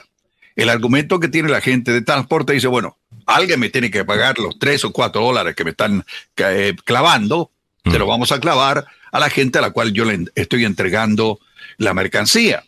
Eso puso de muy mal humor al presidente Bukele. Dice, ¿cómo es posible, hermano? ¿Cómo es posible que antes venía un marero y te decía, mire, eh, necesitamos que colabore con nosotros, mm. su colaboración, su renta va a ser de tanto. Ahora viene el alcalde y dice, ¿sabe? Necesito una colaboración de parte de ustedes porque están ah, entrando a descargar mercancía, por lo menos paguen unas tres bolas, pues vaya. Y el, presidente dice, no, eso no va a ocurrir. Pero yo creo que lo que está queriendo hacer es proteger la actividad económica Así eh, En El Salvador, cuando tú subes, cuando tú subes impuestos, siempre va a tener un efecto, muchas veces tiene un efecto negativo. Eh, o sea, yo entiendo que los gobiernos tienen que correr con, con, plata y tienen que recaudar eh, fondos, pero a lo mejor pueden ver dónde quizás estén malgastando algo, en vez de subirlos eh, los, los, los impuestos. Eh, ¿Es, ilegal lo que estas personas están haciendo? Porque está diciendo que los va a meter presos. Ya, eh, los va a meter presos para meter miedo, ¿ok? Según la información divulgada. Pero tiene que haber alguna ley que está rompiendo. ¿no? Él no puede simplemente meterlos presos por meterlos presos. O sea. Ya, ahí se quita la deuda. No sé. No sé. Me imagino que debe haber algo ilegal que están haciendo si está diciendo los voy a meter presos. No creo que sería.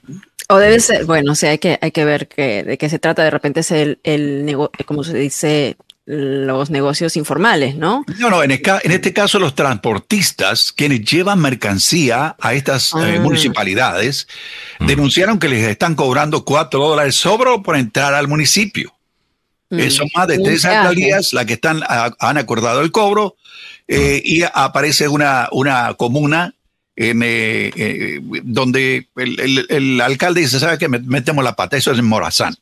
Eh, metemos la pata, pidió disculpa y dejó sin efecto el cobro este que le estaban haciendo. Como un peaje, o sea, es como, como, un peaje. Exactamente, mi querida licenciada. El, peaje que te dan, que, que, te cobran para entrar a Nueva York, y los peajes, oye, los peajes que te cobran para entrar a Nueva York y los peajes que O sea, entrar a Nueva York, Cojute, lo estoy, eh, eh, simplemente estoy dando la información. ¿Ok? Dice, buenos días, señores, ya llegué, Samuel, no justifique la dictadura de Bukele. No, no, no, no, no, no, no, no. Vamos a, vamos a, poner las cosas en su lugar.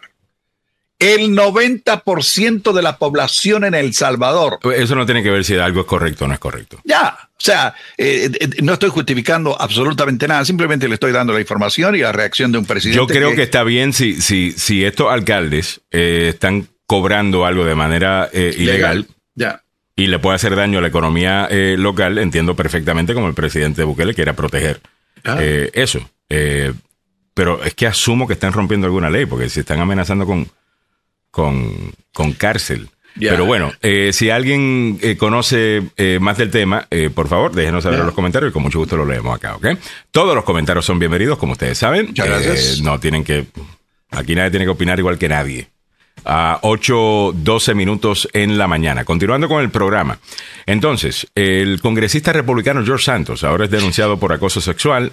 Eh, parece que, bueno, le, pasó la manito a, un muchacho que trabajaba con él, eh, diciéndole, mi esposo no está aquí, eh, está de viaje, y no, tengamos una noche loca, una noche de copas mm. y vaina. por otro lado, DeSantis, ahora nos vamos a la Florida, dos tipos de republicanos tenemos acá. Uno que es gay, George Santos aparentemente ha dicho que es gay, creo que está casado. Uh, y DeSantis, que ahora está demandando la Orlando Philharmonic porque hizo un show navideño con drag queens. Mm. El gobernador de Florida, Ron DeSantis, que se quiere presentar y creo que lo está haciendo exitosamente como el guerrero cultural de eh, los conservadores, presentó una queja contra la Filarmónica de Orlando porque hizo un acto festivo con drag queens. La denuncia, presentada el viernes, alega que la Orlando Philharmonic Plaza Foundation violó la ley estatal al permitir que una persona cometiera exhibiciones lascivas o eh, lascivas en presencia de un menor de 16 años. El Departamento de Regulación Empresarial y Profesional anunció a finales de diciembre que estaba investigando el espectáculo después de recibir múltiples quejas sobre una actuación del 26 de diciembre pública de Hill. ¿Por qué demandan a esta organización. La demanda presentada alega que la fundación organizó un espectáculo llamado A Drag Queen Christmas el 28 de diciembre y vendió bebidas alcohólicas durante el mismo.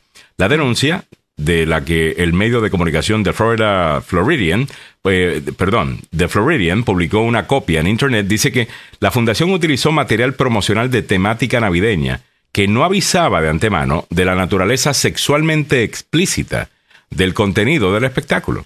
Mm. La División de Bebidas Alcohólicas y Tabaco del Departamento de Regulación Empresarial y Profesional presentó la denuncia en su calidad de organismo regulador de alcohol. Mm. Hay una mezcla ahí. Eh, dicen que la fundación, ¿no? La fundación ha enviado una carta antes del espectáculo en la que se decían que los espectáculos con drags, ¿no? Sexualmente explícitos constituyen una alteración al orden público mm. y como dijiste, una actividad lasciva y conducta desordenada cuando hay menores presentes y que mm. la licencia de la fundación podría ser objeto de sanciones si no se aseguraba que los menores no pudieran asistir al evento. Tenían que decir que era un evento para personas de 18 años a más. Ah, y hasta, y, ¿Pero estaban haciendo algo sexual eh, eh, allí o simplemente estaban vestidas de mujeres, que es lo que hacen los drag queens? Estaban, bueno, la demanda te dice que estaban haciendo actos lascivos. No te explica más, es una demanda, como dijiste tú, eh, son un fajo de, documentos que acaban de presentar. Pero, Yo sinceramente no entiendo la idea esta de querer eh, meter esto por, por, todas partes, incluyendo el, Drag Queen Reading Hour, donde drag queens van a la escuela a enseñarle a leer a los niños. yo no entiendo esto, sinceramente, pero no sé, no sé qué fue lo que pasó en ese evento. No sé si Ron DeSantis está queriendo utilizar esto para, you know, eh, de nuevo estar en las noticias a nivel nacional. Sabemos de que va a correr para presidente. Eh, o por lo menos es lo que se espera, y ese es su carril. Su carril es ese. La parte cultural y además. Guerrero cultural, ya.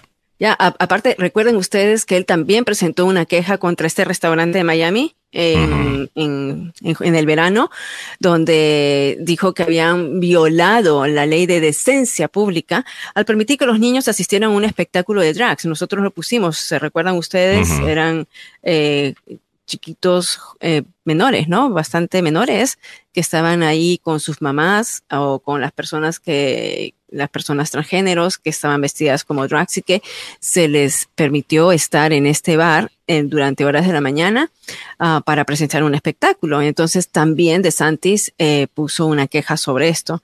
Mm. Ah, bueno, vamos a ver cómo resuelven, ¿no? Vamos a ver, me gustaría ver si hay imágenes del show, a ver si hay algo.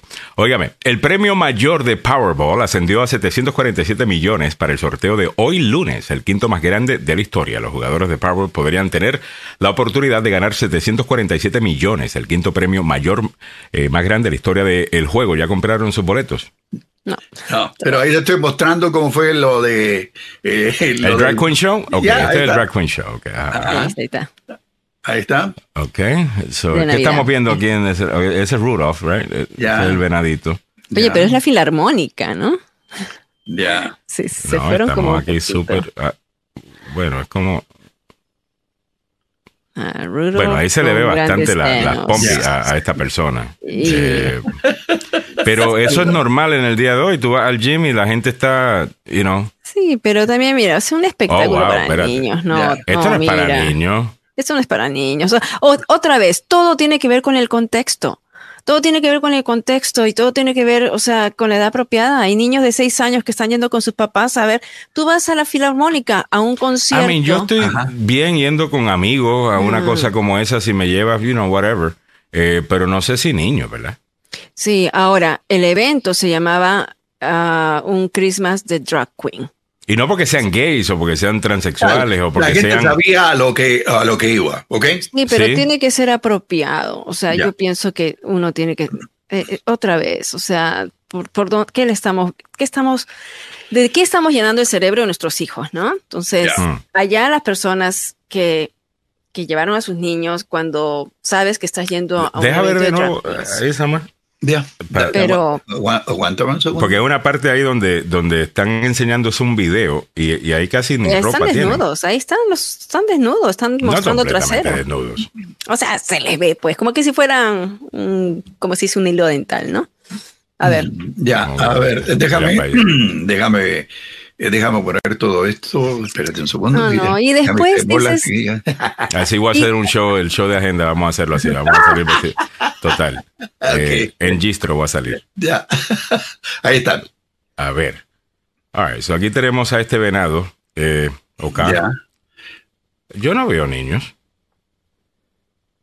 yo no veo niños. Yo veo adultos. Bueno, eso, eso está jovencito, pero. está relativamente joven, ¿no? Sí. Ahora lo que dice de Santis que tenían que haber puesto que eran para mayores de 18 años, ¿no? Un evento mayor para gente de 18 años para Yo asumo que la mayor parte de la gente que fue a ver esto es gente que está cómoda con contenido. I mean, a Drag Queen Christmas, tú sabes que un show de Drag Queen eh, no es un show de moda, no solamente va a ser eh, gente con vestidos. Eh, usualmente hay un tono bastante sexual en el, en el, en el show, como obviamente estamos viendo acá. Sí, una tergiversación, ¿no? A mí, me parece Pero ahí, santo. allí. Ah, wow. Ya. mira, mira para allá. Qué bonito. Eh, no, súper familiar. Eh, súper familiar. Eh, total. Wow. Espectacular. Vaya, mamito. Eh, dice, estoy contigo, Alejandro Ricardo Celaya. Alaskan. dice, parece que este invierno no va a caer nieve y yo con Jeep no más queriendo. Sí, parece que no, ¿verdad? no. hemos tenido. Lo que hubo fue un frío brutal el, el sábado. Ah, qué frío. Lenka dice, no puedo imaginarme a Samuel Alejandro en Drag Queen con peluca, plumas y lentejuelas.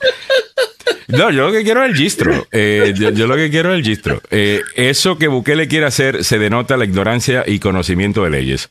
Por educación. No mm. entiende esa parte. Ignorancia los tres poderes del Estado. Eh, ok, dice Ricardo Cerella, no lo vi. Miguel Ángel Sosa, Lenca Mendoza al arco y nosotros aventándoles billetes. El que más billetes va a hacer ese día va a ser eh, Samuel. Samuel, Samuel, claro. Cuando Samuel salga ya, mira. Lloviendo, making it rain, baby. Making it rain. 8.21 minutos en la mañana. Eh, eso es. Los que van a, esos shows saben lo que es, dice Guy Castillo. Yo creo que tienes razón. Yo, creo que tienes razón. Y si es una cosa de decirlo, que aquí va a haber eh, entretenimiento que tiene un tono sexual, pues quizás deben añadir eso al. A lo mejor la ley de Florida indica que tú tienes que, que, publicar eso. No, no tengo conocimiento. Yo tampoco. No tengo ya es que hay niños de seis años. Esa es responsabilidad de los papás, ¿no? O sea, también. O sea, sabes muy bien que pero el Drag Queen Reading Hour es como que lo, you're pushing it too much. Ah, o sea, como que lo estás empujando demasiado. O sea, eh, no antagonices tanto. Eh, o sea, es como que encontrar un buen balance. Eh, en donde no te escondes, no escondes quién eres, ¿verdad? No caminas por ahí cabizbajo como que eres menos en nuestra sociedad, pero tampoco como que impones que todo el mundo tiene que pensar igual que tú y aceptar eh, todo, no sé, ese balance tenemos que encontrarlo. Eh, porque estos, eh, estos titulares los agarran los republicanos para reclutar gente. y, y, ahí es donde tú vienes y dices, contra, la encuesta decía que Ron DeSantis no podía ganar. ¿Cómo es que ganó? Porque si le estás diciendo a la gente, mira, si tú opinas en contra de esto, te vamos a caer arriba y te vamos a llamar eh, anti-trans y lo que sea, la gente se calla. Entonces no le dicen nada al encuestador. Entonces no, no, la gente no siente que puede opinar. Y si tú no le das la oportunidad a la gente para que opine, nunca te vas a enterar de cómo realmente se sienten. Ah, no sé. This is weird. Eh, Giovanni Delfino dice, hoy en día hay que ponerle disclaimer a todo. Oh, eh, ah, Mario Garay dice, Samuel con botas de vaquero y un corbatín. Solamente eso. Las botas, el corbetín. Míralo, míralo. Y si acaso el sombrero que tiene en la foto de agenda que pueden encontrar en las noticias dnb.com. Ahí, está. Ah, ese es Samuel Corbatín. ahí está. Y un par de pistolas. Sí, sí, sí, sí, sí. El, el cincho con las pistolas. Eh, eh, al, al, lado. Y que bang, bang, bang. Eh, Ricardo, desde los 80 los vengo, vengo viendo esto. Vaya, esto, esto es normal. Eh, esto se da. Ahora, voy caminando para, para adelante. Eh, ya te hablé del premio mayor eh, del Powerball. Vámonos con salud en un momento. ¿ah? Nos vamos con salud. Sí, deberíamos hacer salud ya mismo. Voy a. quiero el mensaje este que, estoy buscando, pues no lo encuentro, Mili, que dijiste de, una señora que se está divorciando ya a su tercera edad, que se ha ido se ha ido viral. ¿Sabes, ¿Sabes lo que pasa? Eh, te encontré la página de ella que tiene un montón de mensajes, pero precisamente ese mensaje ya no lo encuentro. Lo, mm, mm. había visto y, es una abuelita que ah, después de 40 años de matrimonio se divorció y ahora dice estar feliz y manda, se ha vuelto muy popular ella en las redes sociales eh, mm. y manda mensajes positivos. Aida Sedano, conocida como la abuela en la red social. Así que vamos a ver. La quiero ver. Vamos a ver un poco de ella. A ver. Ya. ¿Ya? Tiene 75, sí, sí, de una. Tiene 75 años de edad eh, la, la, señora y dijo, ¿sabes qué? Me voy a divorciar. Voy a vivir mi vida. I'm going to have a hot girl summer. ¿Cómo se llama la ah. doña? Aida, aquí está. Ya. Aida, y entonces em, el preciso mensaje que logró. Y siempre va a haber, y siempre va a haber uno que está dispuesto a enamorarla también. Eh, totalmente. Ya, ella, ella es muy linda. Bueno, vamos a ver. Uno de los, uno de los mensajes que salió que dice papá, papá. Qué mejor día que hoy para anunciarles la gran noticia. Se acaba de registrar hoy, 2 de febrero, eh, los derechos de autor. Ah, esa es otra cosa. De los, nueve, eh, de los 16 relatos que nueve escritores, bueno, bueno. Ok, so ella se está divorciando a los 75 años de edad y básicamente lo que está diciendo es, mira, si tú no te sientes feliz, no importa la edad que sea, pues vete, salte de eso. Dale para adelante. Hmm. Muy bien, esperamos que encuentre a un joven de 75, 78 años, ¿no? Que, que quizás con quien pueda hacer algo. O, si no, estar eh, sola. Ya. Pero esa edad, esa edad, empezar de nuevo está brutal. Empezar está, está bien brutal, como dices tú, ¿no? Ella dice que lo difícil, o sea, ella explica que lo difícil fue divorciarse de quien fue su marido durante 40 años, pero lo feliz que está al poder decidir qué quiere en su vida, ¿no? Eh, por supuesto, por, por ejemplo, de los lo más simple que ella puede sacar provecho es que va al mercado y mm. compra las frutas, mira, ¿no? Lo más simple, las frutas que ella quiere para ella. Ahora que vengo al mercado puedo escoger naranjas, manzanas y comerme lo que yo quiera. Antes no, habría que ver qué es lo que le gustaba al esposo, había cosas que no le gustaba al esposo y ahora puede disfrutarlo. Pero por la fruta se está... por eso te digo. no, se pudo haber hablado esto y decir, mira mi amor, yo voy a comprar esta fruta porque esta es la fruta que me gusta a mí. No, no, no. Y yo... Y tú cómprate la fruta que te gustan a ti, o sea. No, no se está separando por la fruta. O sea, te estoy diciendo Qué que tóxica esta doña. Come on, man. Hasta por la fruta. No, no, usted lo que tiene que es pelear, señora. Ella eh, explicó que ella consiguió, o sea, quería conducir, reconducir su vida. No es que el esposo la dejó, no es que el esposo quiso divorciarse. Ella decidió divorciarse del marido. Tiene 75 años y decidió dar este paso adelante, según dice, para también enviar un mensaje a sus seguidores que se atrevan a hacerlo. La veremos en un happy hour cerca de nosotros ya pronto, eh, cantando las 200 copas de, de Carol G. Eh, Eh, ya, ya, lo, ya, lo, va a ver. Mario Garay dice, ojalá encuentre un joven enfermero. Miguel Ángel Sosa quizás encuentre un colágeno. Eh, dice... de repente ya lo tiene, ¿no? Ricardo Celaya, estar solo es sano. Sí, lo es. Eh, nadie molesta. Dice que es por la pasta de dientes. Bueno, felicidades para ah, ella. Si eso es lo que siente que quiere hacer, bueno, usted sea feliz. All right, a las 8.27 minutos, en breve, en tres minutos, se conecta con nosotros el abogado Joseph Maluf. Pasemos al tema de salud con Milagros Meléndez, una presentación del doctor Fabián Sandoval. El doctor Fabián Sandoval presenta Salud al Día con Milagros Meléndez. En Emerson Clinical amamos la salud. Con responsabilidad y compromiso lo demostramos dando de nosotros nuestro mejor esfuerzo como profesionales, pero más aún como humanos. Un compromiso que nos incita a crecer y presentarles una clínica con equipos de última generación para brindarte seguridad y confianza que solo Emerson Clinical te puede dar. Emerson Clinical, la clínica que ama la vida.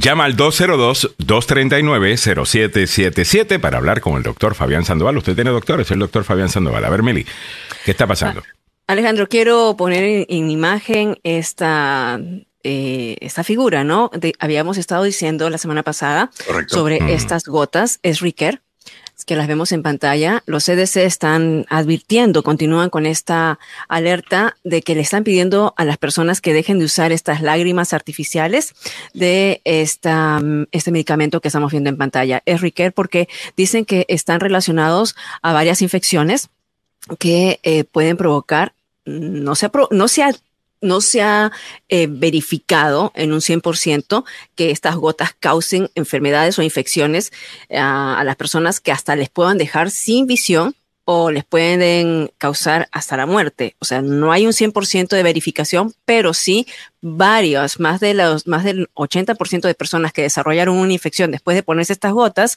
han terminado mal, ¿no? En los hospitales. Y por eso es que están diciendo que tengan cuidado con ello y nosotros volvemos a sacar la alerta, mire bien cómo es el producto para que no lo esté usando.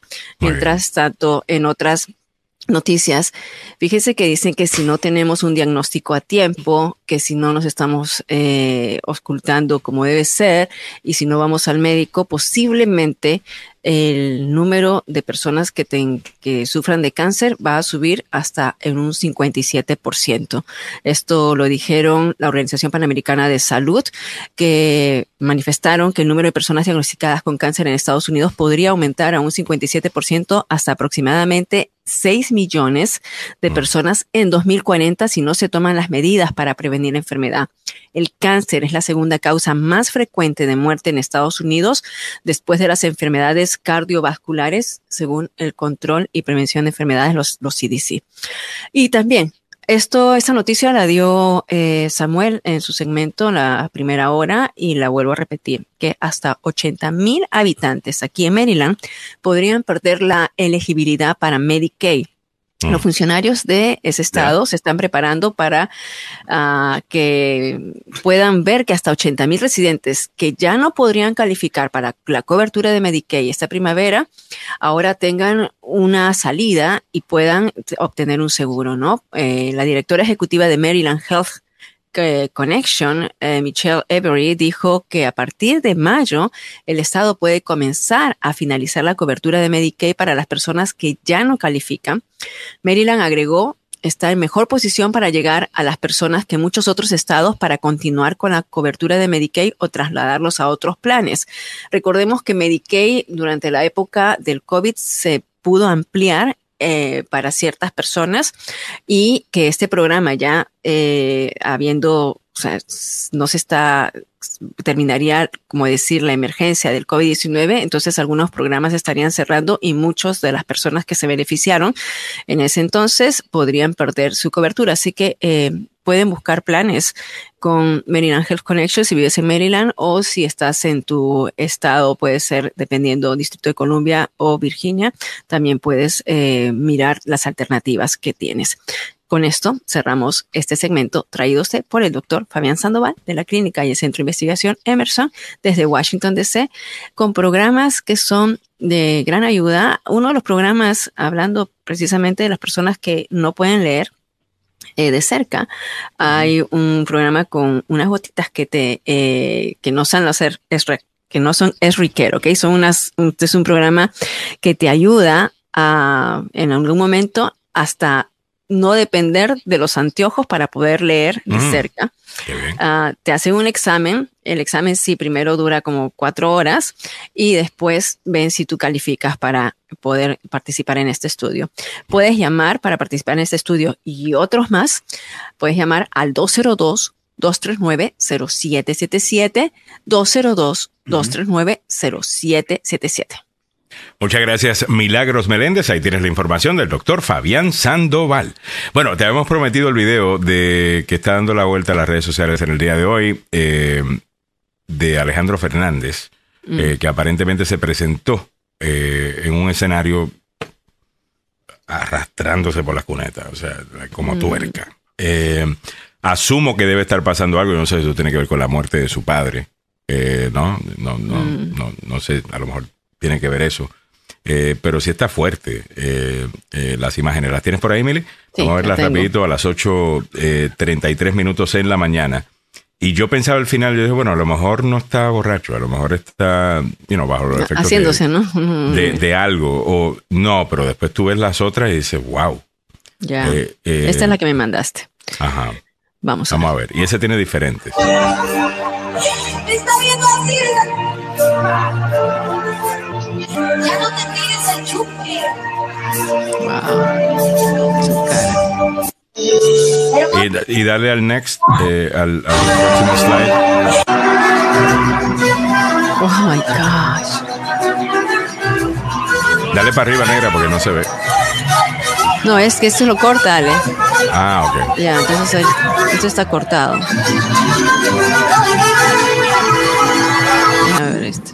Mira acá. Ahí no se veía tan borracho, fíjate. Eh, cuando estaba a punto de salir. A mí me asumo que es que estaba borracho. La gente dice que estaba borracho. Puede ser, a lo mejor tomó, qué sé yo, un muscle relaxer, una vaina. Estaba como que bien dormido. Y se veía súper mal. Eh,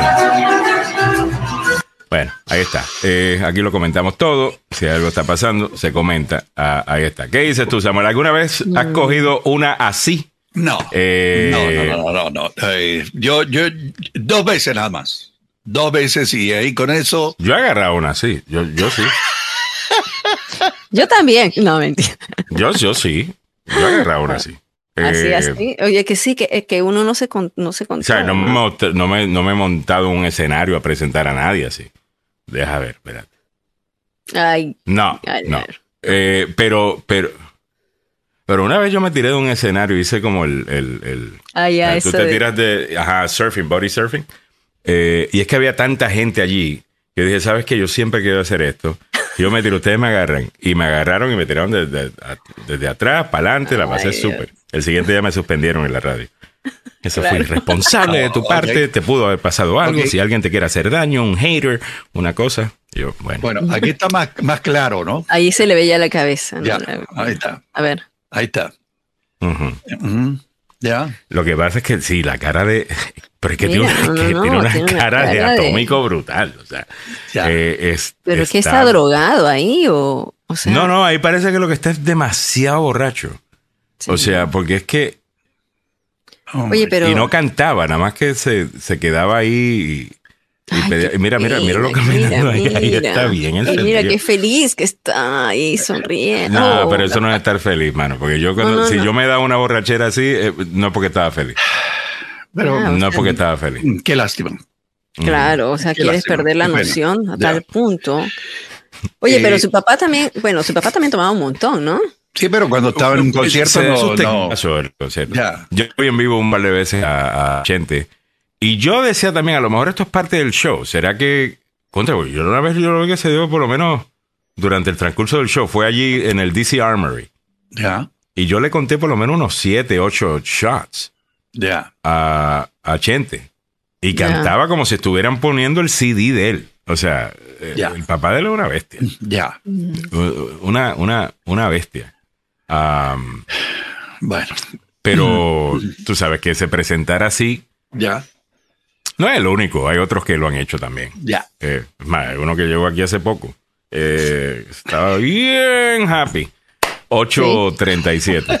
Eh, vámonos con el abogado Joseph Maluf, que ya está con nosotros. Abogado Joseph Maluf, le quiero agradecer. Sé que esta semana estuvo fuera trabajando en derrumbar ese globo chino. Eh, y yo sé que lo mandaron a usted. Yo pensé que era un globo de esos de, ir a visitar un lugar y compré un ticket y andaba en un bus ahí arriba.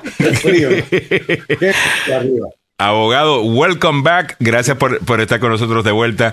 Eh, empecemos con ese tema. Tenemos varios temas en el día de hoy muy interesantes. Número uno, eh, tenemos lo del globo chino, tenemos también el Estado de la Unión, que es mañana. Creo que Biden va a poder hacer unos muy buenos eh, puntos mañana en ese Estado de la Unión. Lo vamos a hablar. Vamos a hablar un poquito de la campaña presidencial de 2024, porque nunca es muy temprano para hablar de, de, de política, todo con el abogado Joseph Malouf la decisión de Biden y del gobierno estadounidense de derrumbar ese, e, ese globo, eh, ¿qué le parece a usted? Me pareció responsable. Claro, eh, cualquier otra persona pudo haber ordenado la destrucción del globo antes, cuando estaba sobre territorio americano, y hubiera dejado como siete millas de distancia de material que hubiera caído y, pudo haber matado a gente. Esa es la realidad. Entonces, es difícil criticar a alguien que te dice quiero que derrumben el globo lo más pronto posible, siempre y cuando sea de una manera segura. Y eso fue lo que hicieron. El instante en que el globo pasó la costa atlántica y 12 millas adentro, una cantidad de millas así limitadas, lo derrumbaron. y eso es obviamente lo apropiado que se debiera mm. haber hecho. ¿Qué le parece esta gran hipocresía que no nos sorprende ya eh, de algunos líderes eh, republicanos, específicamente Mike Pompeo, que estaba diciendo si Trump hubiese estado en la Casa Blanca, ya hubiesen derrumbado ese globo y después nos enteramos de que el globo, ah, hubo otro globo. Hubieron tres globos que pasaron durante la administración de Donald Trump, tres globos. Y el hombre pensó que estaba en Disney World, lo miraba, saludaba, no hay ningún problema.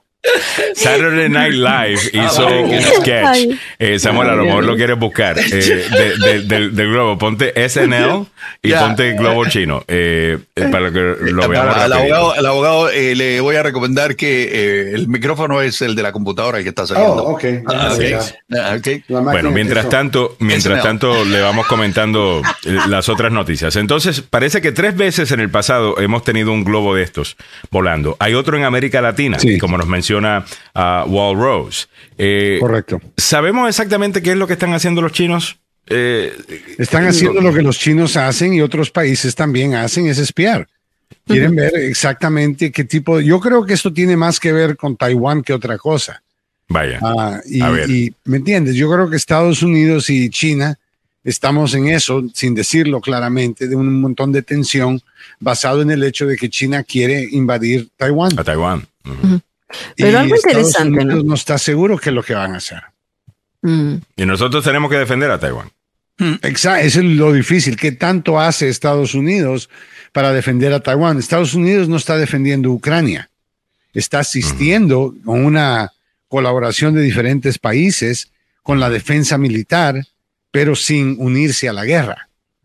Sin lo que sí nos ayuda con Taiwán un poco, ¿no? Es, toda la producción eh, de materiales que necesitamos para las cosas de nuestro diario vivir, eh, específicamente microchips and stuff like that, que se hace allá. Eh, y una de las razones que China creo que no ha invadido abogados es lo que dicen algunos expertos del tema. Es porque saben que causaría un dolor económico no solamente para China, sino para el mundo entero. Y quizás por esa razón es que no se han tirado.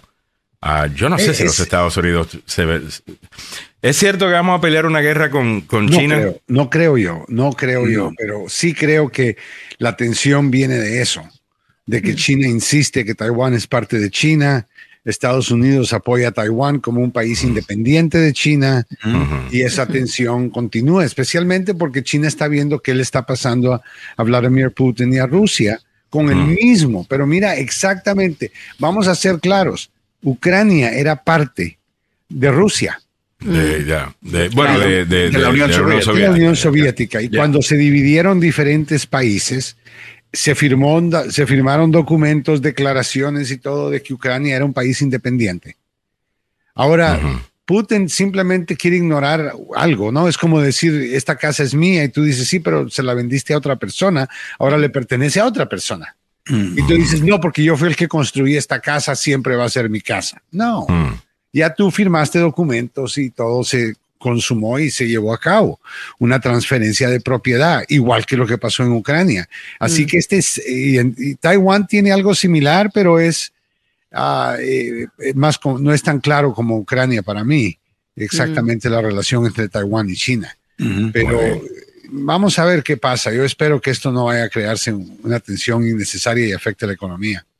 Mm. Bueno, estaba escuchando en Fox News algo que jamás pensé escuchar en Fox News. Eh, de que los Estados Unidos está empezando un montón, está provocando la situación con Rusia, que está provocando la situación con China. O sea, Fox News, específicamente el show de las 8 de la, de la noche, el de Tucker Carlson, se ha convertido, no sé, algunas veces suenan como mega izquierdistas. Eh, ¿sabes anti ejército, anti pentágono, anti. Me suena como un montón de gente que no es, eh, vamos a decir claramente, no piensan en una manera normal, que están comprando tiempo en televisión, como el programa que te vende licuadoras el sábado en la mañana a las 10 de la mañana, que se pasan media hora, pero convenciéndote de que necesitas una licuadora más.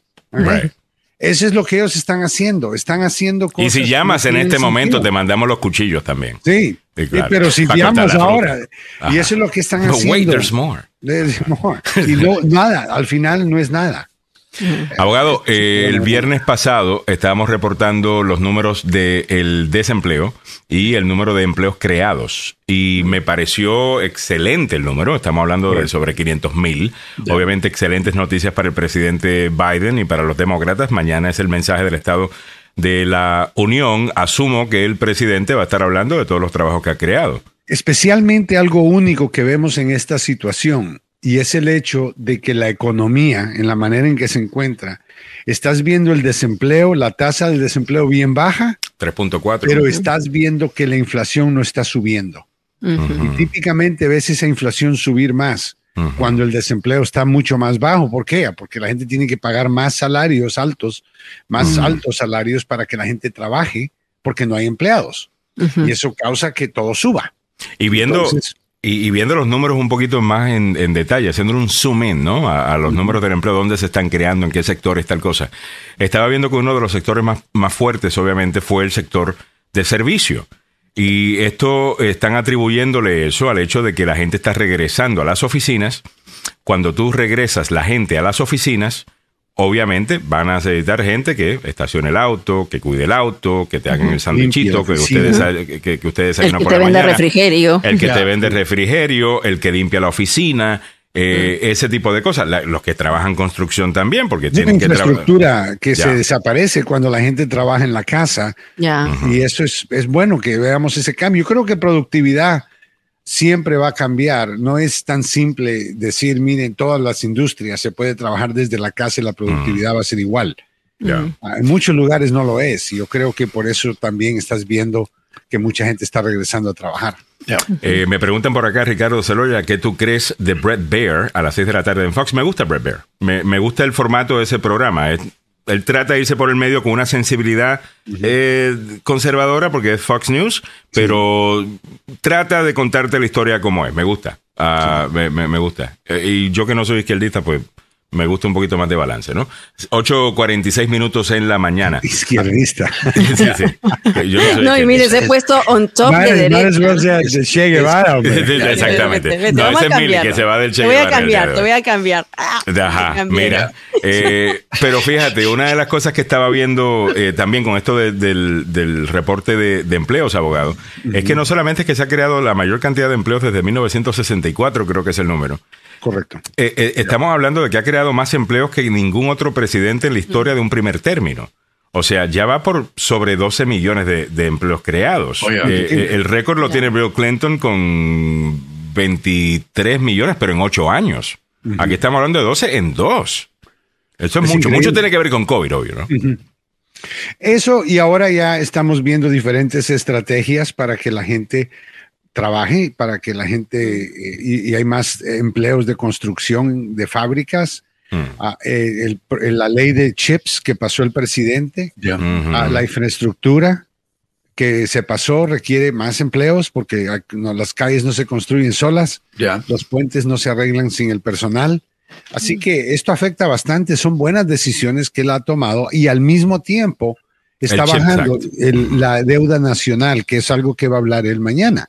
Ah, o sea, eh, eh, yo, o sea, aquí básicamente tienes todas las promesas que hizo Trump que iba a hacer. Exacto, pero y no hizo en cuatro años. Este la hizo en dos pero las hace aburrido, es aburrido, nadie quiere verlo, es calladito, está viejito. El equipo de comunicación es un desastre, abogado. ¿no? Es, de lo peor que, de lo peor que, hay. El, nivel de apruebe de este presidente debería estar cerca del 60% de apruebe, ¿ok? Por lo menos 51%, digo yo. Por lo menos que esté mitad y mitad. Porque el, país sí está bien dividido, eso yo lo entiendo, pero tienes razón, debería ser más que 44%. Porque mira, debería de tener el 50% que representan los demócratas y liberales en este país, o y, independientes que van a la izquierda. ¿Por qué? Porque todas las cosas que él ha hecho las ha cumplido y las ha hecho bien. la gasolina bajó de precio, la inflación bajo control, el, Banco Federal actuó inmediatamente. O sea, todas estas movidas que él ha hecho, mira cómo él ha, pasado leyes bipartidistas como la ley de la infraestructura y otras cosas que él ha hecho que definitivamente van a, y la, ley económica, que, de ayuda económica que él pasó también. Todo esto pasó de una manera bipartidista, aunque fue doloroso el proceso. Me parece que necesitamos cuatro años más de alguien que sí que trabaja de esta forma, callado, sin buscar que, le, que estén adorándolo, porque eso no es lo que, eh, ¿verdad? Trump, eh, como Trump trabajaba, Trump prefería no hacer nada, pero que lo adoraran. Mm. yo, lo que tengo es que tengo un problema. Yo, yo intelectualmente estoy de acuerdo en todo lo que ha dicho el, abogado Maluf, porque ¿cómo negar eso? Eh, ¿Verdad? Pero por alguna razón no me puedo imaginar a Biden que ya está viejito y ya cuando uno está a esa edad uno empieza a envejecer un poquito más rápido, a un ritmo un poco más rápido. El trabajo de presidente envejece a la gente también. Es un trabajo duro, es un trabajo fuerte. Uh, eso es lo que me da un poquito de dificultad, imaginándome en un segundo término. Pero si tuviera, qué sé yo, 10 años menos, ya, ¿cómo argumentar en contra de que busque reelección? Tiene un buen récord.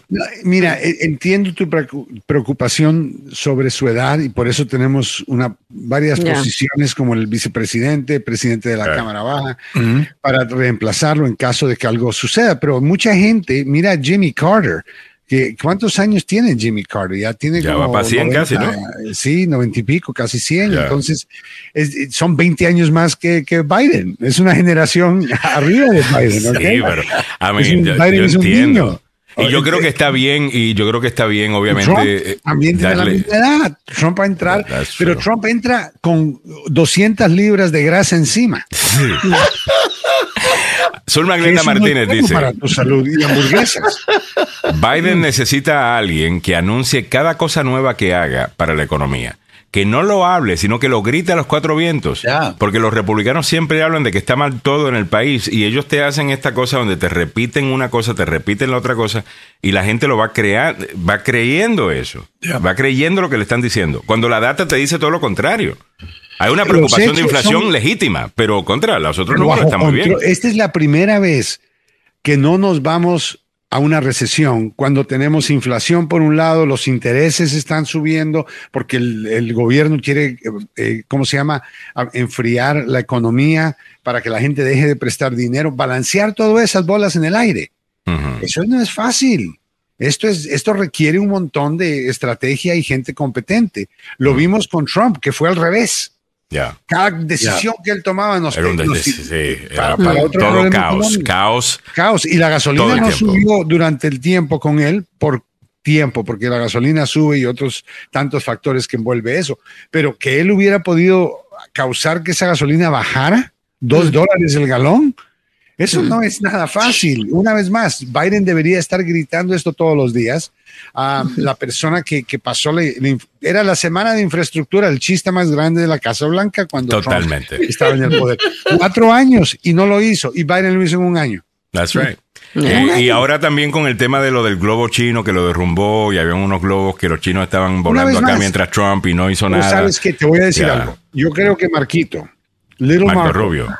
Marco Rubio. Little Marco, no cabe duda, porque habló, yo creo que necesita ver un psiquiatra, porque lo que habló ayer en televisión y sus opiniones acerca del globo y esto, completamente absurdo. Yo creo que la, la fórmula es no, no importa lo que Biden haga, mm. tenemos que criticarlo, porque aunque deberíamos de ser los, entre comillas, estados, y vamos a enfatizar, unidos, de América. No estamos actuando como los Estados Unidos, estamos actuando como los estados divididos, donde depende qué es lo de qué partido eres tú, voy a decir si lo que tú hiciste está bien, o, bien o está mal. ¿Qué tiene de malo decir que lo que un presidente hizo, que esté bien hecho, está bien hecho? Si es, ya sea que yo sea republicano o demócrata, yo me beneficio, porque es el presidente de todos. Ahora, yo entiendo que cuando Trump estaba en el poder, los republicanos se quejaban de que los demócratas no apreciaban las estupideces, imbecilidades que hacía Trump. ¿Sabe por qué? Porque era un bruto. Perdone la palabra. Porque el hombre hacía, era una bestia. Entonces, ¿cómo es que quiere que yo estuviera estado feliz si él hubiera hecho algo bueno? Pero que construir el muro, me tengo que poner feliz porque va a construir un muro. Mira esto, abogado. Esto es una encuesta de ABC, uh, el Washington Post y ABC, que dice la mayor parte, eh, eh, cuando haces clic en la historia te da este titular, pero cuando vas al, al, al, post, mm. eh, te dice, most Americans say Biden has not accomplished much since taking office. o sea, yo, yo no Mira los empleos, solo, mira el, Chips Act, la ley de chips, todo esto está trayendo el trabajo para acá, eh, los incentivos para Pero esto es lo que me molesta a mí, abogado. Estados Unidos, oh, esto es lo que me molesta a mí de, el equipo de comunicaciones de, de, la Casa Blanca. E, este titular lo que me dice para mí es que ustedes no, no hacen el trabajo bien. Aquí hay una historia que contar. Puedes empezar incluso Afganistán, la salida con Afganistán fue difícil, sufrió mucho la popularidad de, de, Biden cuando hizo eso. Pero ¿cuántos presidentes no prometieron sacarnos de Afganistán? Este fue el uno que tuvo los, los usted sabe qué para hacerlo. La creación de empleos, la creación de empleos. En mayo van a anunciar que la emergencia de COVID ya terminó.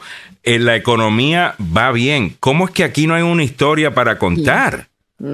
Eh, todo lo bueno que puede pasar está pasando en este momento el plan de infraestructura. Sí, lo que tanto estamos pidiendo, ¿no? Que siempre los políticos utilizaban para tratar de convencernos, Biden está cumpliendo. Mm. Él está tomando la acción, pero la gente lo está midiendo por su persona, porque eso es lo que está vendiendo. O sea, los republicanos lo venden de esa lo manera. Como demócrata, entonces todo lo que la, no, lo ven como un anciano, lo ven como y porque la Casa Blanca está más interesada en comunicar que son super woke en todas las cosas que hacen, en, en quién tienen eh, como jefe de prensa, en los mensajes que deciden, en vez de enfocarse en vender al presidente Biden. Just let Biden be Biden. Dejen que Biden sea Biden y véndalo. Pero no nos engañemos, no importa lo bueno y hace falta definitivamente que la, la el, equipo Biden venda a Biden, ah, pero fuera de eso, nunca vas a llegar a ser lo que los republicanos quieren que tú hagas. Lo que encuentras es un grupo de personas que van a criticarte no matter what lo que eso, sea, aunque sea lo que ellos están diciendo, aunque sea lo que Trump ha dicho previamente. Trump dijo, anunció que si él hubiera sido presidente también, que él hubiera tirado el, hubiera mandado el cohete, ¿no? A, tirar el, el balón, el, globo. ¿Y qué fue lo que pasó? Que tres veces él tuvo globos y no hizo nada, porque no quiere enojar a los chinos. Los chinos, porque venía a comer pastel aquí a mi, pastel de chocolate aquí a mi, ah, grupo de Maralago. O sea, ya te das cuenta que el hombre está vendiendo. Y los patentes de Ivanka y los patentes de Iván. Él está preocupado por eso y por eso fue que él dejó que tres, no uno, tres globos pasaran en Estados Unidos sin hacer nada. Oh my God. O sea, Little Marco, por favor, Marco debería de entender que la gente no es bruta y que vamos a saber estas cosas porque están en la historia y nosotros no vamos a dejar de, olvidarnos. Lo pero que son los propios demócratas que no apoyan como un bloque a su presidente. Hace poco también lo vimos que estaban propios demócratas criticándolo. Sí, y cuando él dice una cosa, cuando se acuerdan ustedes con la guerra, cuando él comentó, hizo comentarios sobre eh, que eh, eh, Putin era un carnicero. O sea, porque sí, estaba matando a gente. Y luego sale la Casa Blanca como, no, no, eso es lo que no quiso decir el presidente. O sea, si tú tienes a tu líder, a tu presidente y tienes a tu equipo que te está corrigiendo todo el tiempo, o sea, no puedes esperar que los otros tengan un concepto de, liderazgo contigo. ¿Ustedes vieron, viste a Bill Clinton en la Casa Blanca la semana pasada? Como él estaba hablando, estuvo allá ah, y de nuevo es que Bill Clinton da una una clase de, cómo, de cómo hablar.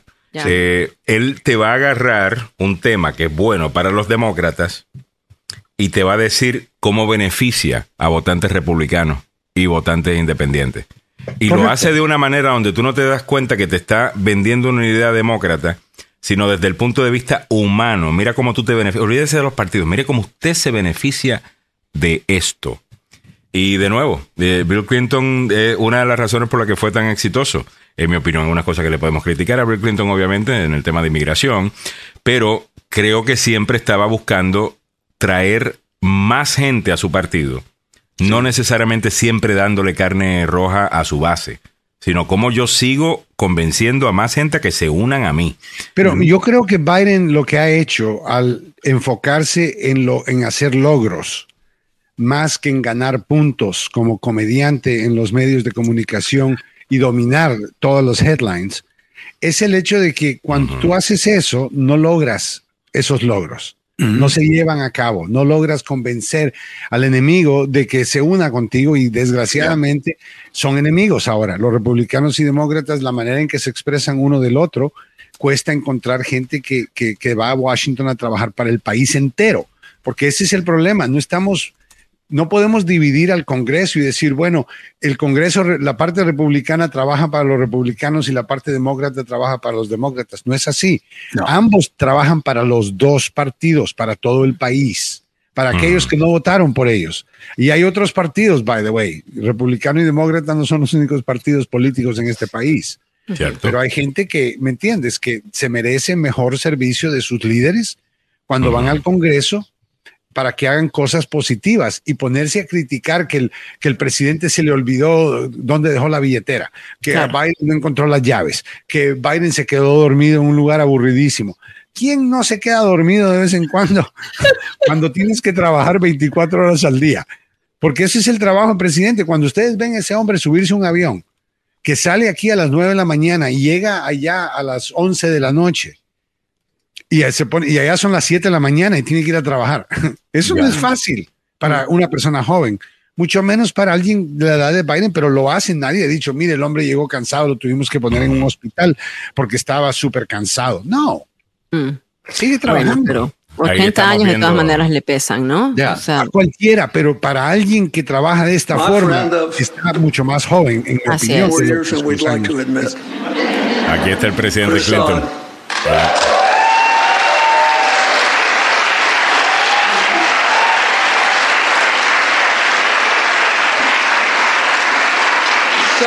Before I started running for president, I, I, I was a governor, but I was very interested in this issue, and I kept noticing that Dodd introduces this bill every year. Yeah. And he introduced it for six years, I think, before it passed.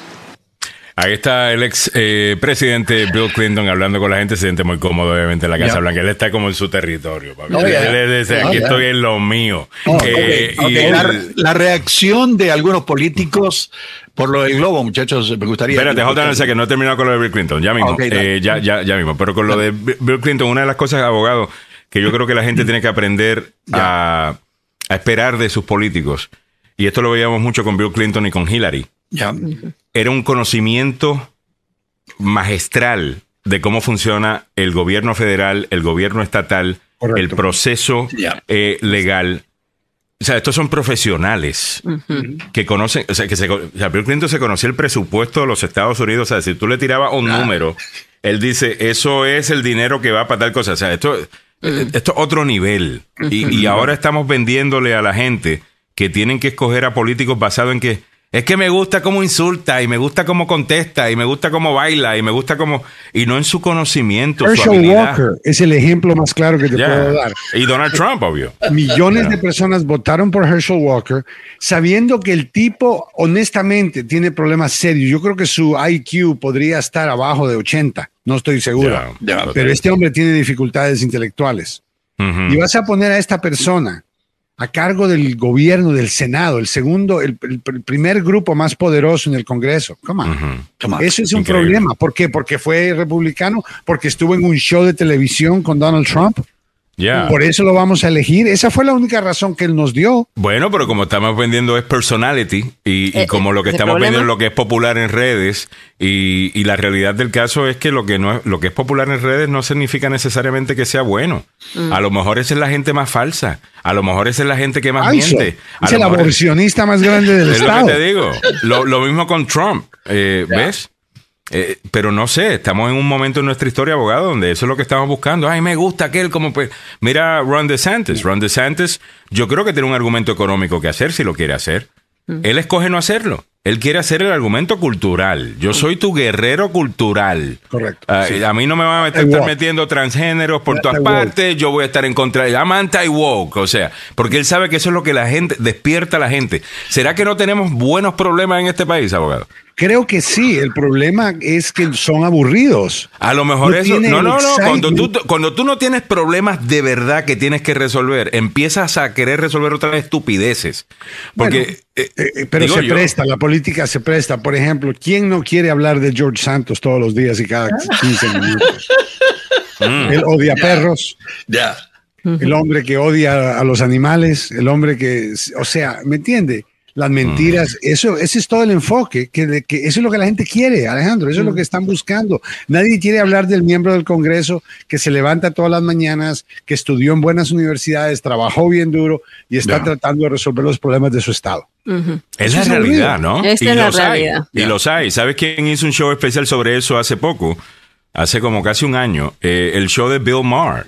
Eh, trataron de hacer un programa en donde hablaron de, mira, estos son gente que usted no lo va a ver en Fox News, en MSNBC, en CNN, hablando con todo el mundo, opinando sobre todo, pero esto es solo, trabajando como hormiguitas todos los días para pasar esto, para pasar lo otro. Esa gente vale, a, abogado, pero no reciben suficiente eh, atención, digo yo. Y ese es el problema que, que, Trump nos, nos introdujo en el sistema. Es nos que heredó.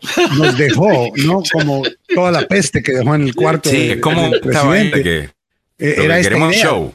Sí, el show, que el show must start. O sea, esto no es un carnaval. Esto no es un carnaval, esto es política. Estamos hablando de la vida de la gente, señores. Exacto. Y no solamente de la gente de este país, pero del resto del mundo que depende de la estabilidad de este país. Y cuando nosotros estamos haciendo algo, mire todo lo difícil que es lo que está pasando en Ucrania, Rusia, Estados Unidos, la OTAN, todo eso es bien delicado y la manera en que Biden ha manejado eso tan bien, tampoco la gente está hablando. Pero Trump, ¿qué hubiera hecho? Si hubiera ido corriendo donde Putin, Putin le hubiera dicho, mira, te voy a leer un libro, probablemente un libro de cinco páginas de niños, donde le va a explicar que Ucrania siempre fue parte de Rusia, él se va a ir y le va a decir, hablé con la CIA, hablé con el FBI, hablé con el Departamento de Estado y no les creo le creo a Vladimir Putin. Ellos son dueños de Ucrania y le vamos a mandar dinero a Putin para que eh, invadan. Ese es lo que hubiera pasado. Y ese es el patriota, ¿no? E, ese es Trump. y, después abraza la bandera y dice, no, yo soy bien estadounidense. Mira cómo abrazo la bandera and I hump it. No solamente la abrazo, I hump it. I hump the flag. Definitivamente. Si algo que él hace con la bandera. flag humper. O sea, nueve y cinco minutos de la mañana. Nos tenemos que ir. Eh, cerramos con lo que quiere cerrar Samuel, porque ya viene el abogado Joseph Maluf con sí, sus derechos. Sí, pero eh, quiero que, que, observen esto. Esto ocurrió ayer en los programas de domingo. I want to start by doing something that I don't do very often, uh, which is commending Joe Biden for actually having the guts to shoot this down. That was the right thing to do. That is absolutely what the president should have done. Unfortunately, he didn't do that until a week after it entered U.S. airspace. Ok, le echa flores, pero también lo critica. bueno, es que lo critica, punto. Esto es, eso es Ted Cruz, es esta gente que no cree. Más, ¿quién, cambiemos el tema por un segundo. Vamos a decir que el miércoles de la semana pasada, Biden hubiera hecho lo que los vaqueros hacen ya. y hubiera disparado y tirado este, hubiera caído esto. Vamos a suponer, ¿ok? Siete millas de distancia, se mueren tres familias, niños, casas, en su hogar, en una escuela. ¿Qué, qué, estuvieran haciendo, creen ustedes, en contra de Joe Biden con gente muerta? Siete millas de distancia. Oh, no, que hay un montón de lugares vacíos en Montana. Ok, usted sabe lo que es la altura de 65 mil pies de altura. Eso es lo que estaba el globo. No, los aviones andan a 35 mil pies de altura. Ya. Ok, esa es casi la mitad. Y cuando usted está y comienza, yo me he tirado de mil y dos mil pies de altura de paracaídas. Y le puedo decir que cuando usted va más alto, porque hemos tenido entrenamiento. algunos lunes me da igual, abogado, tirarme de, también. Entonces, cuando te tiras de paracaídas, te das cuenta que donde tú vas a ir, cuando estás a mil pies, todavía es bien difícil caer donde, o sea, tú no caes directamente para abajo, el viento te lleva a un lugar o al otro, hermano. Yo hice skydiving yo, hice skydiving, una de las mejores experiencias que he tenido en mi vida. Ok, tú sabes eh, entonces, si has hecho skydiving, eh, es difícil apuntar.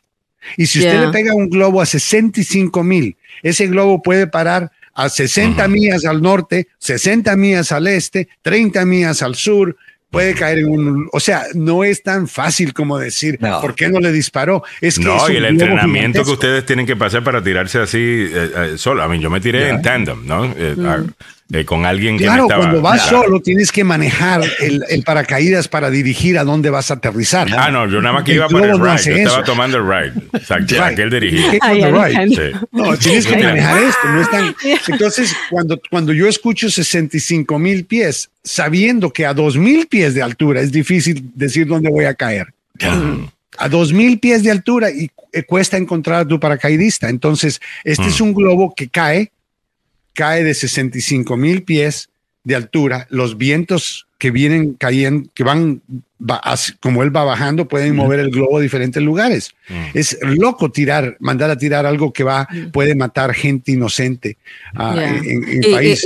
Claro, y lo que dice el abogado es el hecho de que se notificó que el presidente Joe Biden había dado la orden el miércoles ya de derribarlo y fue el sábado que por supuesto, cuando encontraron esas condiciones de las que está hablando eh, el abogado, es que se derriba, o sea, después de cuatro días, no, no es, no lo hicieron. No es que esperó una semana. Claro.